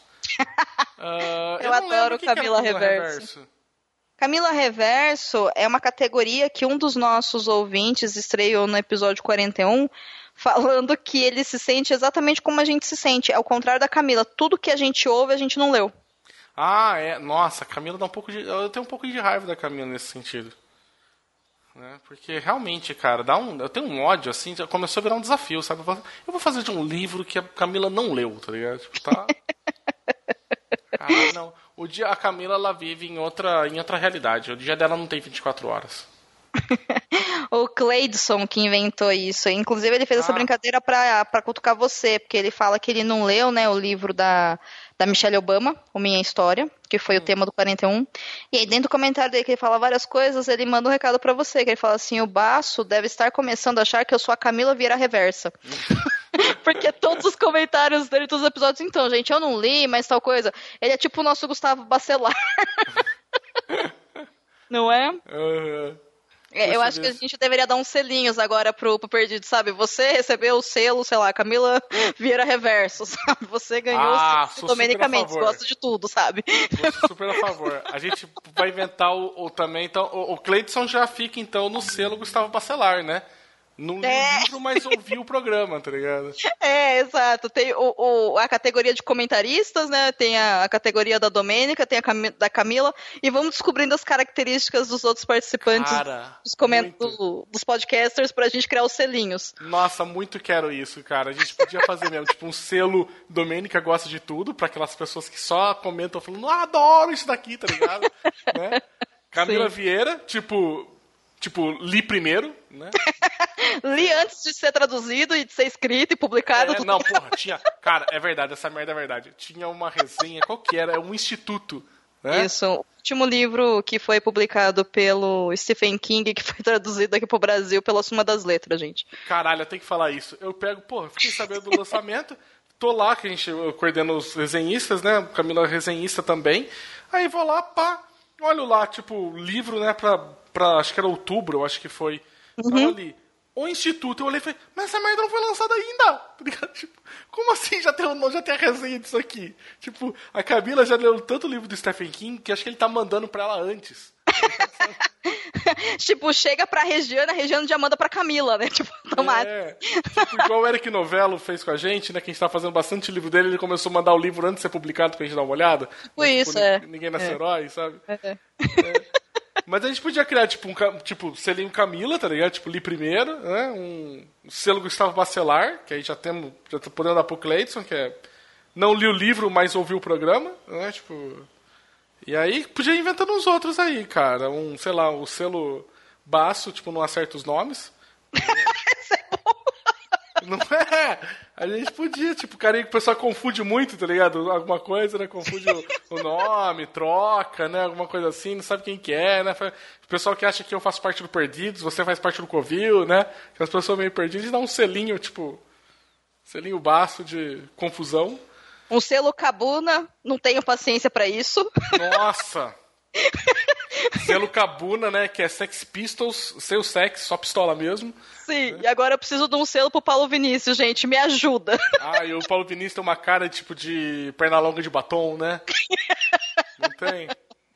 Tem, mas não pode ser esse, tipo, selo Paulo Vinícius, perna longa de batom. Não dá, tipo, vamos Não, ter que dá, descobrir. verdade, Fica aí eu- o desafio pros nossos ouvintes. Qual é a característica do, do Paulo Vinícius? E tem o selo do também, do Covil, que, tipo, ele tem um lance de, de leitura mega rápida, gente. Tipo, é Ah, absurdo. é. É o Selo selo. Leitura Dinâmica Eduardo Pascolina. Enfim, agora a gente tá abrindo o jogo, contando tudo pra vocês como é que funciona, mas fica a dica aí. Vamos fazer as categorias de selo para os nossos comentaristas e para os nossos podcasters. Vamos lá. Eu, eu sou a favor, cara. A gente chama o John daí pra ilustrar, né? Fala pra ele, John, vamos fazer um pacote de ilustração aí, a gente quer um, um selinho, um badge pra ir colando, tá ligado? A gente Nossa, vai- arrasou, vamos fazer. É isso. Fechou, então. Gente, episódio gigantesco já, né? Não é episódio, é só a gravação da leitura de e-mails, mas parece um episódio. Foi Onde quase um tudo. mini episódio. É o que acontece quando a pessoa para de gravar e só gravar às vezes. Mas é isso, pessoal. Até semana que vem que sai um episódio novo. A gente se vê. Um beijo. Tchau.